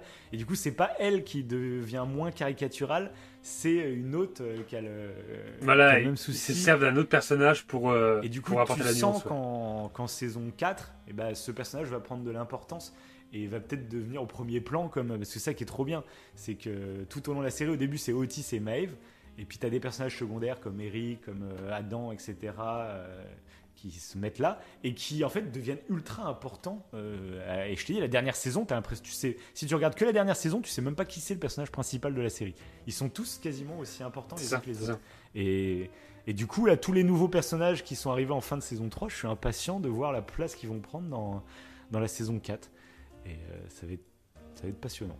Bah d'ailleurs, ouais, ça me fait penser, moi, quand tu dis ça, à Michael Groff et Raïm, qui, dans la saison 3 qui décollent, alors que je les aurais jamais vus décoller plus que ça. Ouais. C'était des personnages qui pouvaient euh, apporter de l'intérêt à des personnages principaux C'est déjà ça. connus. Mais en fait, ils prennent eux, une euh, importance. indépendamment de- euh, des personnages principaux, Mm. voilà, c'est ça. Et ils deviennent des personnages. en fait, il y a plein de personnages principaux. La saison 3, c'est. Je serais curieux même de calculer le temps d'écran de chaque personnage. Et je pense qu'il y en a qui sont devant Oui. euh, Otis. Hein. Je pense vraiment. Après, je sais rien. Ah ouais, c'est possible, Je ouais, pense qu'il y en c'est a qui possible. passent devant Otis. Quoi, donc, Bah et après, ouais, d'ailleurs, Oui. ouais, Non, vas-y. j'allais, j'allais dire, ouais, un personnage d'ailleurs qui, euh, Est-ce qu'on pense qui a à la même personne petit peu moins important, mais que je trouve très, très, Ah. Vas-y. au prof de sciences? Ah non, ah non. Ah mince, les grands, Oh. cerveaux, les grands cerveaux ne se rencontrent pas. Ah, J'avais un autre personnage Ouais, je qui pensais au prof de important science. aussi quand même. Et donc oui, le prof de science qui est, qui est très drôle, lui pour le coup, c'est le bon mec. euh, mais que c'est intéressant avec, du coup, il sort avec euh, la- l'autre prof, d'ailleurs que je La- trouve très mignonne. Ouais, il- La, la prof avec sa petite coupe Oui, au bol la là. prof de français. Ah c'est mon style, c'est mon style, je vais le dire. Ah, moi, je les deux. Les deux, ils sont Je très drôles. euh, Ils sont très drôles. Bah, de toute façon, on aime bien ce, touchants, ouais. ce genre de personnages. Sais, les profs un peu cool. Les profs cool qui. euh, Il y C'est a ça. le directeur qui est méchant. Et eux, c'est les profs cool qui, euh, en douce, soutiennent les élèves. Euh, Qui essaient de bien faire, ouais. c'est ça. Moi, c'est vrai que j'aime Ah, quand bien il les fait la deux. chorale, là. Mais les spectacles à chaque fois de, de fin de saison, là, euh, c'est énorme, quoi. C'est vrai, Les vrai. spectacles, ça part totalement en couille. Parce qu'il y a, voilà, un truc, euh, on parle de ce personnage, on parlait des, euh, des changements euh, de- psychologiques de chaque perso. Mm. Et parfois, d'ailleurs, qui sont un peu, le- pas dramatiques, mais c'est très touchant. Mm. Mais il y a beaucoup d'humour, je trouve, dans la série. Ah oui, bien sûr, ça reste une comédie Il y a, quand moi, il y a, beaucoup, ouais, il y a beaucoup de moments où j'ai. C'est pour ça que je continuais, Donc, que je trouvais euh, ça ouais. sympathique. C'est que tu passes un bon moment quand tu regardes la série. Sans que ça devienne indispensable, pendant un long moment, la série, je la trouvais euh, très cool à regarder. C'est très agréable. Parce qu'il y a de Ouais, l'humour, il y a une bonne ambiance. Euh, voilà. Euh, mais je, je kiffe qu'à la fin, bah, ça, ça bascule dans encore plus, tu vois. Mais sinon, oui, au global, elle est très agréable à regarder, de toute façon, comme série. Oui, trop, trop. Mais il y a un personnage, du coup, Et je pensais que tu- d'elle que tu allais parler. Il y a un personnage qu'on n'a pas encore parlé et que je trouve encore une fois, mais c'est tellement intelligent. C'est la, coup, meilleure amie, amie de Maeve. Et du coup, je trouve ça trop intéressant ouais. parce que du coup, elle est victime d'une euh, agression dans le bus où il y a un mec qui se masturbe sur, Ouais. sur sa jambe, etc. Et ce que j'ai trouvé trop bien, c'est qu'en fait, bah, sur le coup, en fait, elle prend à la rigolade. Et puis c'est Maeve qui, non, c'est très grave, viens, on va porter plainte. Et elle, fait, oh, t'es sûr Euh, Bon, c'est pas grave, c'est marrant. Et en fait, la- le traumatisme se crée euh, avec le temps. Et sur le coup, en fait, Mm, c'est comme ça. si elle l'avait pris à la légère. Et en fait, euh, bah, ça va avoir des conséquences bah, déjà sur sa vie de couple, où au début, bah, elle a du mal avec son copain, alors qu'il, je crois qu'ils couchaient déjà ensemble et tout, hein, de toute façon. Même elle sortait, bah, elle sortait avec Adam avant, au tout début, non? Tout début, bah oui, c'est ça. Ah elle oui, sortait oui, avec fait, Adam, fait, bah et il avait du mal à spermer. c'était ça au tout début, ça. Ah oui, Ça paraît vrai. tellement loin, je m'en souvenais même plus. Mais oui, c'était avec Adam qu'elle sortait, bah oui, c'est ça. Et euh, Et oui, gros chibre à l'appeler. Oui, c'est ça. Il n'y avait pas un nom un peu comme ça. c'est ça. Et du coup, euh, bah, c'est- elle sort après avec un autre gars. Et du coup, euh, donc elle avait aucun problème en fait. Et elle se rend compte que depuis qu'il s'est passé cet événement, bah, elle a du mal quand son copain la touche, etc. Et c'est, je trouvais passionnant de traiter le sujet de cette façon-là. Au lieu que ça soit direct un scandale, Oui. elle fasse un scandale dans le bus, etc. Elle se rend même pas compte elle-même. Et c'est après que ça va lui, lui revenir à la tête et tu te rends compte qu'elle est vraiment trauma, quoi. Ouais. Euh, Elle nie, elle nie la réalité, mais t'as l'impression que ça se fait inconsciemment. En fait, elle le nie et, c'est ça. et c'est après, c'est petit à petit. Ouais, c'est un traumatisme un peu sous-jacent. Et elle remonte, bah, elle monte plus dans le bus et tout. Elle reste. euh, C'est ça. Elle préfère aller à pied à l'école ou- et tout. euh, à l'é- euh, à l'école. Non, c'est- mais la façon ça, ouais. dont c'est traité ce sujet, je l'ai trouvé très bien. C'est c'est très Ouais, puis- intéressant. ouais. Ouais. C'est- Ouais, puis en plus, c'est un personnage qui est déjà qui est très gentil, qui est très touchant. Elle est copine avec euh, Maeve, mais elle le fait de façon cachée. Parce qu'elle fait partie ouais. du club Ouais, intouchable, ça. là. Au début, elle est avec Ruby, Ruby, et tout ça, oui, c'est ça. Et, euh, Ouais, c'est ça, c'est ça, voilà. Et, et du coup, oui, elle est. euh, Et Ambar, je crois qu'il s'appelle. euh, qui, est, qui est gay lui aussi, je crois. An- Anbar Anvar ah, qui fait partie trop, trio, il y a là, trop de personnages. les- je me rappelle. Ah, il y a trop de personnages, il y a trop de personnages. Mais ouais, ouais, elle est. euh, enfin, J'aime bien ce personnage. Elle est un peu excent... elle est un peu atypique euh, dans sa façon de faire et tout. euh, euh, mais elle est très bienveillante. tu vois. Et du coup, qu'il lui arrive un truc comme ça et euh, que tu vois petit à petit que ça la. Ça la ronge Ça la ronge. ouais, c'est ça. C'est assez triste, ouais. d'en parler. euh, Bah, c'est, c'est- Ouais. C'est la mère d'Otis d'ailleurs qui va. C'est ça. Qui va les Qui débloquer va, un peu qui là-dessus. va aussi l'aider. ouais. Non, non, mais c'est voilà, c'est Mm. une petite une petite intrigue en parallèle, on va dire des, des principales, mais que j'ai beaucoup aimé. Et pareil pour Ruby. Du coup, euh, c'est un peu la surprise du début de la saison 3, c'est que Otis et Ruby euh, s'envoient en l'air Ah oui. euh, dans tous les sens et dans tous les coins. Oui, pas. Oui. Et, et pareil, bah, j'ai beaucoup aimé Ruby. Elle a ce, ce visage de petite prétentieuse, de, de meuf très hautaine, etc. à l'école. Et tu te rends compte que chez elle, en fait, son papa, il est malade et qu'elle s'en occupe. Elle s'occupe Mm. de lui, etc. Et que c'est très grave, en fait, ce qui se passe chez elle. Du coup, j'ai pareil, j'ai beaucoup aimé, en fait. c'est pour ça qu'elle invite jamais personne. Ouais, c'est ça. Elle invite jamais, ouais, elle invite jamais personne chez elle. Elle veut garder cette euh, Et- apparence de personne populaire, euh, riche un peu. euh, c'est pas, pas- du tout. pas le du cas. tout le cas, c'est l'image qu'elle se donne, euh, mais du coup c'est un peu touchant de se dire qu'en fait, elle- quand elle est au bahut, en fait, le personnage qu'elle se crée, euh, c'est aussi pour fuir un peu sa réalité euh, quand elle est à la maison. Enfin, il y a, il y a un Mmh. côté plus complexe, ça, lui, ça, ça excuse pas, je pense, son comportement, mais ça l'explique. Et du coup, euh, Oui, bah, même quand elle agit un peu comme une connasse, et bah, tu vois quand même une sorte de tendresse. T'as une tendresse après avec elle, avec son. Enfin, c'est. J'aime bien, c'est nuancé, ça te donne pas de leçon, ça te dit pas qu'il faut non plus la pardonner ou 3, je sais pas quoi, mais euh, ça reste euh, Oui. dans cette nuance qui dit bah voilà, c'est pour ça qu'elle est comme ça. Est-ce qu'elle a raison d'agir comme ça, même si elle vit un truc horrible chez elle? Non, on te dit pas qu'elle a raison, on te présente les faits, c'est tout. T'en fais ce que tu veux. Et je trouve ça ça, bien. c'est ça. Mais c'est vrai que c'est impressionnant en fait. Là, je me dis, mais dans la saison 3, euh, Non, la en fait, ils ont 3, pris moi, toutes les caricatures 3, possibles. euh, Tous les personnages. ouais. En fait, tous, tous, il. Mm, mm. Et après, on n'a pas parlé de 1 qui est quand même Il y a important. trop de Enfin, si, on en a parlé un il petit peu. Vraiment, c'est ouf. Ouais. C'est ça. C'est que- Mais c'est Eric. Euh, oui, bah, Euh, on en a parlé vite fait. Mais pas plus que ça. c'est un personnage quand même ultra important, lui. c'est- Oui, bah carrément. Allez, c'est un, de mes perso- c'est un de mes personnages favoris. Je... Il me fait rire. Ouais. Euh, franchement, Bah, il en m'a plus, fait- le fait dou- rire, alors moi là, j'ai ceux qui regardé en l'écoutent, VF la série, je sais pas en quelle langue tu l'as tu l'as regardé. Oui, en En VF. VF, ouais. ah bah, Si, le si, en VF. doubleur, c'est le Mais j'aime mec beaucoup. que c'est le même doubleur que Junior dans ma famille d'abord. Et je le reconnais au rire. Ok. Sais quand il rigole, Ah ouais, ok. c'est le même rire, je fais trop bien. je kiffe trop. Ah ouais, c'est excellent. Ouais, ouais, ok. Donc voilà. Je sais pas Ah bah comment oui, son s'appelle ce doubleur français, mais ouais, j'aime beaucoup. Et du coup, Mm. ouais, bah moi j'adore bah, avec Eric. euh, ce que je kiffe pareil au tout début, c'est quand il est dans sa famille. Tu sais, son père, il est bourru, il est, il est ultra balèze, etc. Donc t'as ce cliché dans la tête de te dire, euh, euh, ah, il doit cacher son homosexualité à ses parents euh, parce qu'il a peur que c'est pas, Oui. euh, même dans les traditions, etc. Il n'a pas le droit, tout ça. Et j'ai trouvé ça trop touchant. Bah, pour le coup, en saison 1, c'est vraiment euh, la partie Eric qui m'a le plus plu euh, en termes de profondeur dans la saison 1. Euh, c'est que en fait tu te rends compte que son père s'il est très bourru avec lui bah déjà il est au courant que son fils est homosexuel mais en fait c'est qu'il a peur pour lui et ça j'ai trouvé ça trop bien c'est ça te cache ça te casse totalement ton cliché que tu peux avoir en tête en démarrant la série et c'est ultra touchant ça rend le père euh, trop touchant quoi, Ouais, c'est pour se le dire protéger. bah, en fait, il a peur euh, que Eric euh, s'affirme haut et fort comme homosexuel et même, qui, même extravagant parce qu'il aime bien se maquiller, tout ça. En fait, Mhm. il est content que son fils s'assume, mais en fait, il a peur pour lui parce qu'il a peur des autres. En fait, il a pas peur que son fils soit comme il est. Il a peur que les autres ne Ça, le comprennent pas et que, bah, comme on le voit dans la saison 1, il se fait, il se fait casser la gueule, quoi. Et, euh, et du coup, ça, ça rend le truc ultra touchant.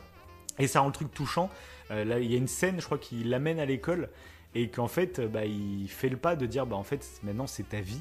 Si tu as décidé de t'assumer, moi je te le dis, j'ai peur pour toi parce que j'ai peur que les- de comment les gens vont te traiter.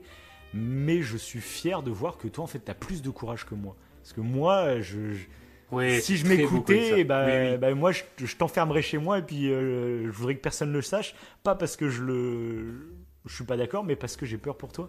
Et il dit, Mm. toi, t'as du courage, Mm. t'y vas. Et c'est, c'est toi-même qui va prendre les coups, euh, si tu, tu dois en prendre. Mais toi, t'as le courage d'y aller. Et du coup, il montre, bah, toi, encore ce schéma, hein, des, da- des, des mentors qui sont fiers de leurs élèves. Bah, là, ça m'a vachement touché de voir ce père qui, bah, qui lui dit, bah, je suis fier de toi, en fait, que t'arrives à t'assumer, euh, t'as du courage, quoi. Et ça, j'ai, voilà, fait, c'est beau. Mais en plus, euh, ouais, trop, trop. Et en plus, j'ai l'impression que euh, ce déclic qu'il a de s'assumer, Eric, c'est qu'à un moment donné, et je trouve ça c'est intéressant aussi euh, de, de le montrer de cette façon, c'est qu'il va rencontrer quelqu'un euh, bah, qui va à l'église, je crois, et euh, c'est un mec qui, qui croit, en fait, il est en train de marcher, je crois qu'Eric se pose des questions en fait sur sa vie, sur est-ce qu'il doit s'assumer ou non, Mhm. et à un moment donné, en marchant dans la rue, il y a un mec en bagnole, dans une belle voiture, qui semble être assez, assez riche. Bon, après, on ne sait pas trop. Mhm. Mais le mec, il a du vernis sur les doigts, il a des bijoux. Mhm. Il, Oui, voilà, c'est il est vrai. assez extravagant. Et quand, et voilà, et quand Eric voit ça, il trouve que le mec est, est classe. C'est vrai qu'il est, il est- il est assez Il classe. l'air gars. épanoui, tout Et du coup, euh, il- c'est ça. Et là, il se dit, mais oui, mais pourquoi je peux pas, moi, je peux faire pareil? Tu sens qu'il se dit, et après, il assume ça. Et en fait, c'est une petite rencontre euh, qui fait qu'il bah, tu changes en fait. Et je trouve que c'est assez intéressant. Mm. Une petite rencontre comme ça, mais euh, imprévue, d'un quelqu'un que tu trouves charismatique parce qu'il assume quelque chose que toi tu n'assumes pas. Et puis ce, ça te fait ce un qui est peu marrant, moi, c'est de Changer de toujours- pensée. J'adore ces petites histoires où euh, bah, le mec qui est passé en voiture, il se rendra même jamais compte, ça se trouve, de l'importance qu'il a eu dans la vie d'Eric. Oui. Et ça, j'adore ces petites histoires du, du petit sourire qui va peut-être changer la journée de quelqu'un. Et là, bah, ça a carrément changé sa vie. C'est ça. C'est ça. C'est beau, quoi. Ouais, c'est ouais, ouais, tout à fait. Après, peut-être le fait aussi que le père d'Eric euh, a peur de ça. Alors, je crois qu'ils sont, ils vont au Nigeria dans la saison 3. C'est le Niger Oui, ça, ouais, euh, je me trompe. Et euh, parce que là-bas, tu sens euh, que bah, du coup, les gays ne sont pas du tout acceptés. Et je pense que le père, c'est aussi ça qui lui fait peur, c'est que là-bas, Oui, c'est un tout, Bah, c'est ça. t'as beaucoup plus de risques. Oui, c'est ça, là-bas, d'ailleurs, quand il va là-bas, même moi, ça me faisait peur. Ça me faisait peur pour Eric. Oui, quand il il se fait embarquer J'étais persuadé qu'il allait se passer quelque oui, chose. c'est clair. Tu dis, oui, il va être dans un vieux guet-apens ou je sais pas quoi. Et Je- pareil, il casse les clichés aussi à ce niveau-là. euh, pour montrer que dans plein Tout de fait. pays, en fait, euh, bah, il y a, moi, c'est un exemple tout bête. C'est. euh, alors, je sais plus, c'est dans quel. euh, mince, c'est, euh, au Liban. Euh, J'y pense, je sais pas pourquoi. Ok. Il y a beaucoup de clichés euh, sur des pays du Moyen-Orient, etc. Et au Liban, tu te rends compte qu'il y a beaucoup de zones qui sont ultra euh, développées à ce niveau-là, peut-être même plus qu'en Occident à certains moments. Donc c'est des fois il y a des clichés aussi que tu as en tête sur les traditions, tout ça, qui des fois en fait euh, sont beaucoup plus évolués. C'est une image que tu as d'un pays Mhm. ou trucs comme ça et qui en fait sont totalement biaisés par c'est une image que tu as voulu donner pour toi limite te sentir plus avancé tu vois. Alors qu'au final ça avance dans Ouais. plein de dans plein de régions du monde quoi. Et t'as toujours l'impression que c'est chez toi. Ouais, ah, bah, c'est ici ouais. qu'on évolue le plus vite que je sais pas quoi qu'on est le plus ouvert et tout alors Oui, que fois c'est pas du tout le cas en fait. Euh, donc c'est ça je trouve ça assez intéressant. Et le Liban pour ça la capitale du Liban je sais plus comment ça s'appelle mais qui est ultra cosmopolite ultra euh, ultra moderne j'ai envie de dire tu vois sur beaucoup de sujets comme ça et c'est intéressant parce que ça casse beaucoup Oui, de il clichés peux il y a un- quoi. Il y a un grand niveau de tolérance, ouais. C'est euh, il y a un côté très pluraliste, euh, comme ils disent, euh, où toutes les religions s'acceptent les unes et les autres. Enfin, il n'y a pas de problème euh, par rapport à ça, apparemment. Donc, euh, non, c'est intéressant. C'est intéressant. C'est vrai qu'encore une fois, bah, à travers le voyage que fait Eric, euh, bah, ça évoque encore d'autres sujets. Mais sujets de tolérance, euh, même de la tradition Donc, parce que euh, lui il voit le ces regard de sa grand-mère qui tradition. ouais. sa grand-mère qui se fait un, Oui. un bonheur de. ah, C'est quand tu te retrouves une, tu te trouves une femme, etc. Et c'est vrai que des fois, il y a une pression sociale qui vient de là, où tes grands-parents s'imaginent même pas que tu puisses être homo ou je sais pas quoi. Et du coup, euh, bah, normalement, toi, tu, quand tu fais des enfants, ils doivent vivre leur vie, et puis du moment qu'ils sont heureux, c'est ce qui compte. Et je pense Mhm. même les grands-parents, c'est ce qu'ils pensent au fond d'eux. Mais du coup, eux, ils sont tellement dans un schéma où la vie, c'est comme ça. Que en fait, bah, ils souhaitent ton bonheur, ils souhaitent que tu sois heureux, mais ils pensent que pour que tu sois heureux, eh ben, tu dois passer par ce schéma-là. Et du coup, ils se rendent même pas compte de la pression ça. sociale Bah oui, qu'ils ils sont mettent euh, dessus, quoi, en fait. Tout à fait. Tout à fait, ouais. Et parce que là, tu ils sens ont été même. conditionnés comme ça. Moi, je sens même exprès, saison ils 4. conditionnent justement le petit enfant. Ouais, mais je sens même qu'en saison Ouais. 4, Eric va le dire à sa grand-mère euh, qu'il est homo. Et ça se trouve, sa grand-mère va tout à fait bien le prendre. Euh, ça se trouve, ça va être un délire comme ça. tu Mmh. vois, Ça se peut. Ça euh, peut il s'est fait ça tout un mal. monde de ce que Tout- ce qu'il pouvait Ouais, imaginer. voilà, ouais. qu'au final, euh, du moment qu'il est heureux, c'est ce qui va compter. Ça peut être un délire comme ça. hein. À voir. À voir, ouais. Ça sera en mars 2023. Va falloir attendre. Hein. Va falloir Ouais, mais ça attendre, arrive je te le vite, ça dis. arrive vite. hein. Mars 2023, je pensais que Ça arrive plus vite. tard quand même, même, tu vois. Donc, euh, Mais après, par contre, il y aura des personnages qui seront absents. Ah vas-y, bah alors Voilà, vas-y, bah, voilà. pour conclure, explique-nous un peu tes, tes news là-dessus. Enfin, à part si t'as d'autres persos, mais je crois qu'on a fait un bon tour là, non? Euh, non, bah, je- oui, je pense qu'on a fait le tour. Euh, je n'ai pas d'autres perso- d'autres Personnage, personnages en tête, donc euh, non. C'est beau. Non, du tout, non, non. Euh, ouais, il y en a tellement. C'est déjà pas mal. Euh, ouais, du coup, il y aura Ola qui sera absent de la saison 4. Ah. Voilà. Il y a une raison Ouais, particulière Parce qu'à ou- Tourne- Euh, oui, parce qu'à Tourne, en fait, c'est des. Tous ceux que je vais citer, Ouais, apparemment, c'est qu'ils tournent d'autres films. C'est Ok. pas qu'ils n'ont pas été rappelés. d'accord. Euh, c'est qu'ils Donc tournent après, d'autres peut-être c'est trucs. très bien conclu dans le fait, ils scénario. peuvent pas revenir. Euh, Parce que du coup, Lily, va, qui ouais. joue Lily, elle sera là, elle ou pas?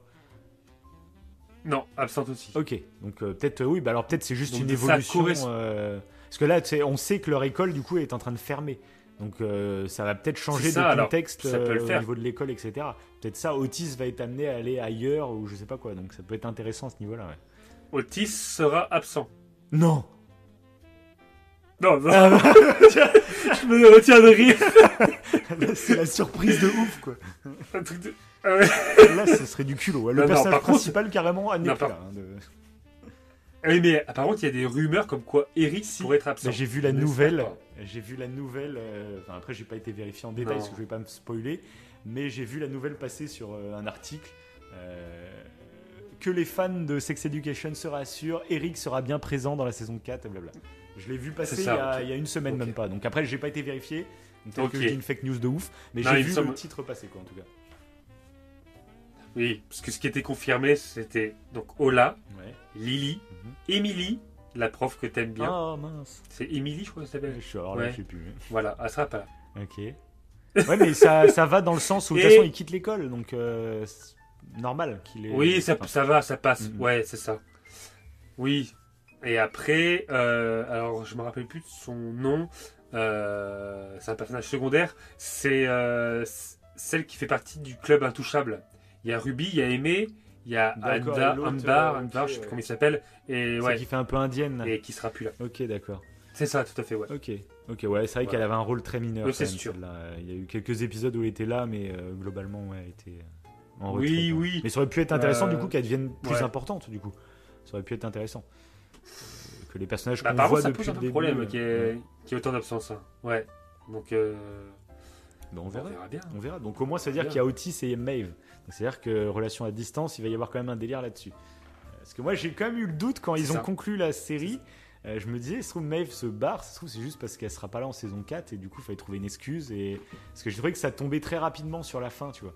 Euh, que d'un coup, euh, il n'y avait pas beaucoup de scènes pour Oui, dire oui, elle vois change de dire, choix et elle se barre direct. Alors je trouvais ça intéressant, mais je me dis peut-être qu'il y a une raison aussi derrière. Alors donc pas du tout. Donc c'est vraiment bien écrit. euh, c'est vers là qu'ils veulent nous amener. Donc ça peut être intéressant. hein. C'est ça. C'est ça. Parce que d'ailleurs, on sait même pas dans. Ah si, elle va aux États-Unis. ouais. Elle va aux États-Unis, Maeve. Euh, je sais pas où exactement, mais elle va aux États-Unis. ouais. Donc, Ils vont peut-être traiter la- l'amour à distance, Ouais, bah, ça peut être intéressant. hein. loin. Parce que du on coup, dit, ils ont, ils ont toujours pas couché ensemble, du coup, Otis et Maeve en plus. Ils auraient pu le faire quand même pour se dire adieu, quand même. Euh, Ah ouais, mais oui. Moi, ça m'a choqué. Ils se sont même pas fait un petit smack, tu sais. Ils ont fait non, bah, allez, on se dit adieu. Je pars demain matin. Bah, tu pars demain matin. euh, on a toute la nuit. Profitons-en, quoi. mais oui, oui, oui. Non, après, ils auraient peut-être trop, justement. Mais après, on la voit partir, Maeve. Ouais, on la voit dans le bus. euh, c'est la dernière scène. On la voit dans Ah le ouais, bus bah et vous quittez euh, la ville où ils sont, là. Donc peut-être qu'en plus, c'est un message pour la saison aïe, 4. Euh, Comme le dernier, la dernière scène, c'est Maeve avec le panneau euh, au revoir, tu sais, la ville. Ça se trouve, ça va pas du tout se passer, euh, même en Angleterre. Ça se trouve, la saison. euh, comme là, ils ont aimé euh, tourner en France, du coup, ils ont été tournés sur, j'imagine, en Normandie, où il y a les plages du débarquement, tout ça. Euh, Hmm. Donc, du coup, peut-être que là, ça va être un autre pays encore, je sais pas. On verra. Ouais. On verra, on verra. D'ailleurs, bah, il y a un truc que j'ai pas précisé, c'est que la mère d'Otis, en vrai, dans la réalité, Ouais. donc c'est pas Otis quoi, le- l'acteur, elle est psychologue. Donc lui, ça lui a permis de, de jouer un petit peu plus. euh, voilà. Ok. Voilà, Intéressant. un petit détail. Ces petites news comme ça, Et au le- passage. euh, Voilà, voilà, bon, oh, pour finir, pour finir. et d'ailleurs, le, et le campus, c'était un campus de, euh, dans, au Pays de Galles, quoi, Mhm. qui était fermé depuis 2016. Et euh, c'est donc c'est un vrai campus qu'ils ont utilisé pour tourner les scènes et tout quoi. Voilà. Et d'ailleurs, c'est bizarre, tu sais, la scène des Voilà. WC, là, la, la pièce où ils sont au début, là. Oui. Je sais pas pourquoi, j'ai Ouais. l'impression de l'avoir vue dans autre chose. Parce que j'avais jamais regardé cette série. Ah bon? Et du coup, cette pièce des WC où euh, les jeunes se retrouvent pour euh, faire des trucs et tout, je sais pas, j'ai l'impression de l'avoir vue ailleurs. Je saurais pas dire où, hein, mais si quelqu'un a eu cette la- même la- sensation et aurait la référence, Ok. euh, parce que je me suis demandé si c'était pas un clin d'œil à autre chose du coup en plus, donc tellement ça me semblait familier les en fait les- ces décors et, et c'est- Les toilettes où il fait le, le- la la thérapie. saison 1 et 2 Où il là, avant que ça Ouais, soit ouais. cassé par Hope. Ok. euh, voilà. Oui, voilà, c'est ça. Ok, d'accord. Je sais pas pourquoi j'avais Ah, cette sensation de déjà vu, tu vois, euh, au niveau de ce, de ce concept et de ce décor, quoi. Donc je sais pas. Bah, à, à vous de le dire, hein, chers auditeurs. S'il y en a quelqu'un qui a eu. voilà. Ou si Davin est fou. Il est fou. hein, Mettez-le. Mettez-le en commentaire. Ouais, mais ne me jugez pas. Essayez de me comprendre. C'est la morale de Sex Education. Bah sur ce, moi je vous souhaite une bonne nuit, une bonne soirée, une bonne journée, une bonne matinée, une bonne vacances, une bonne rentrée. Euh, Oui, c'est vrai qu'on est le 1er septembre. Bon ne repas. l'oublie pas. ciao Allez, salut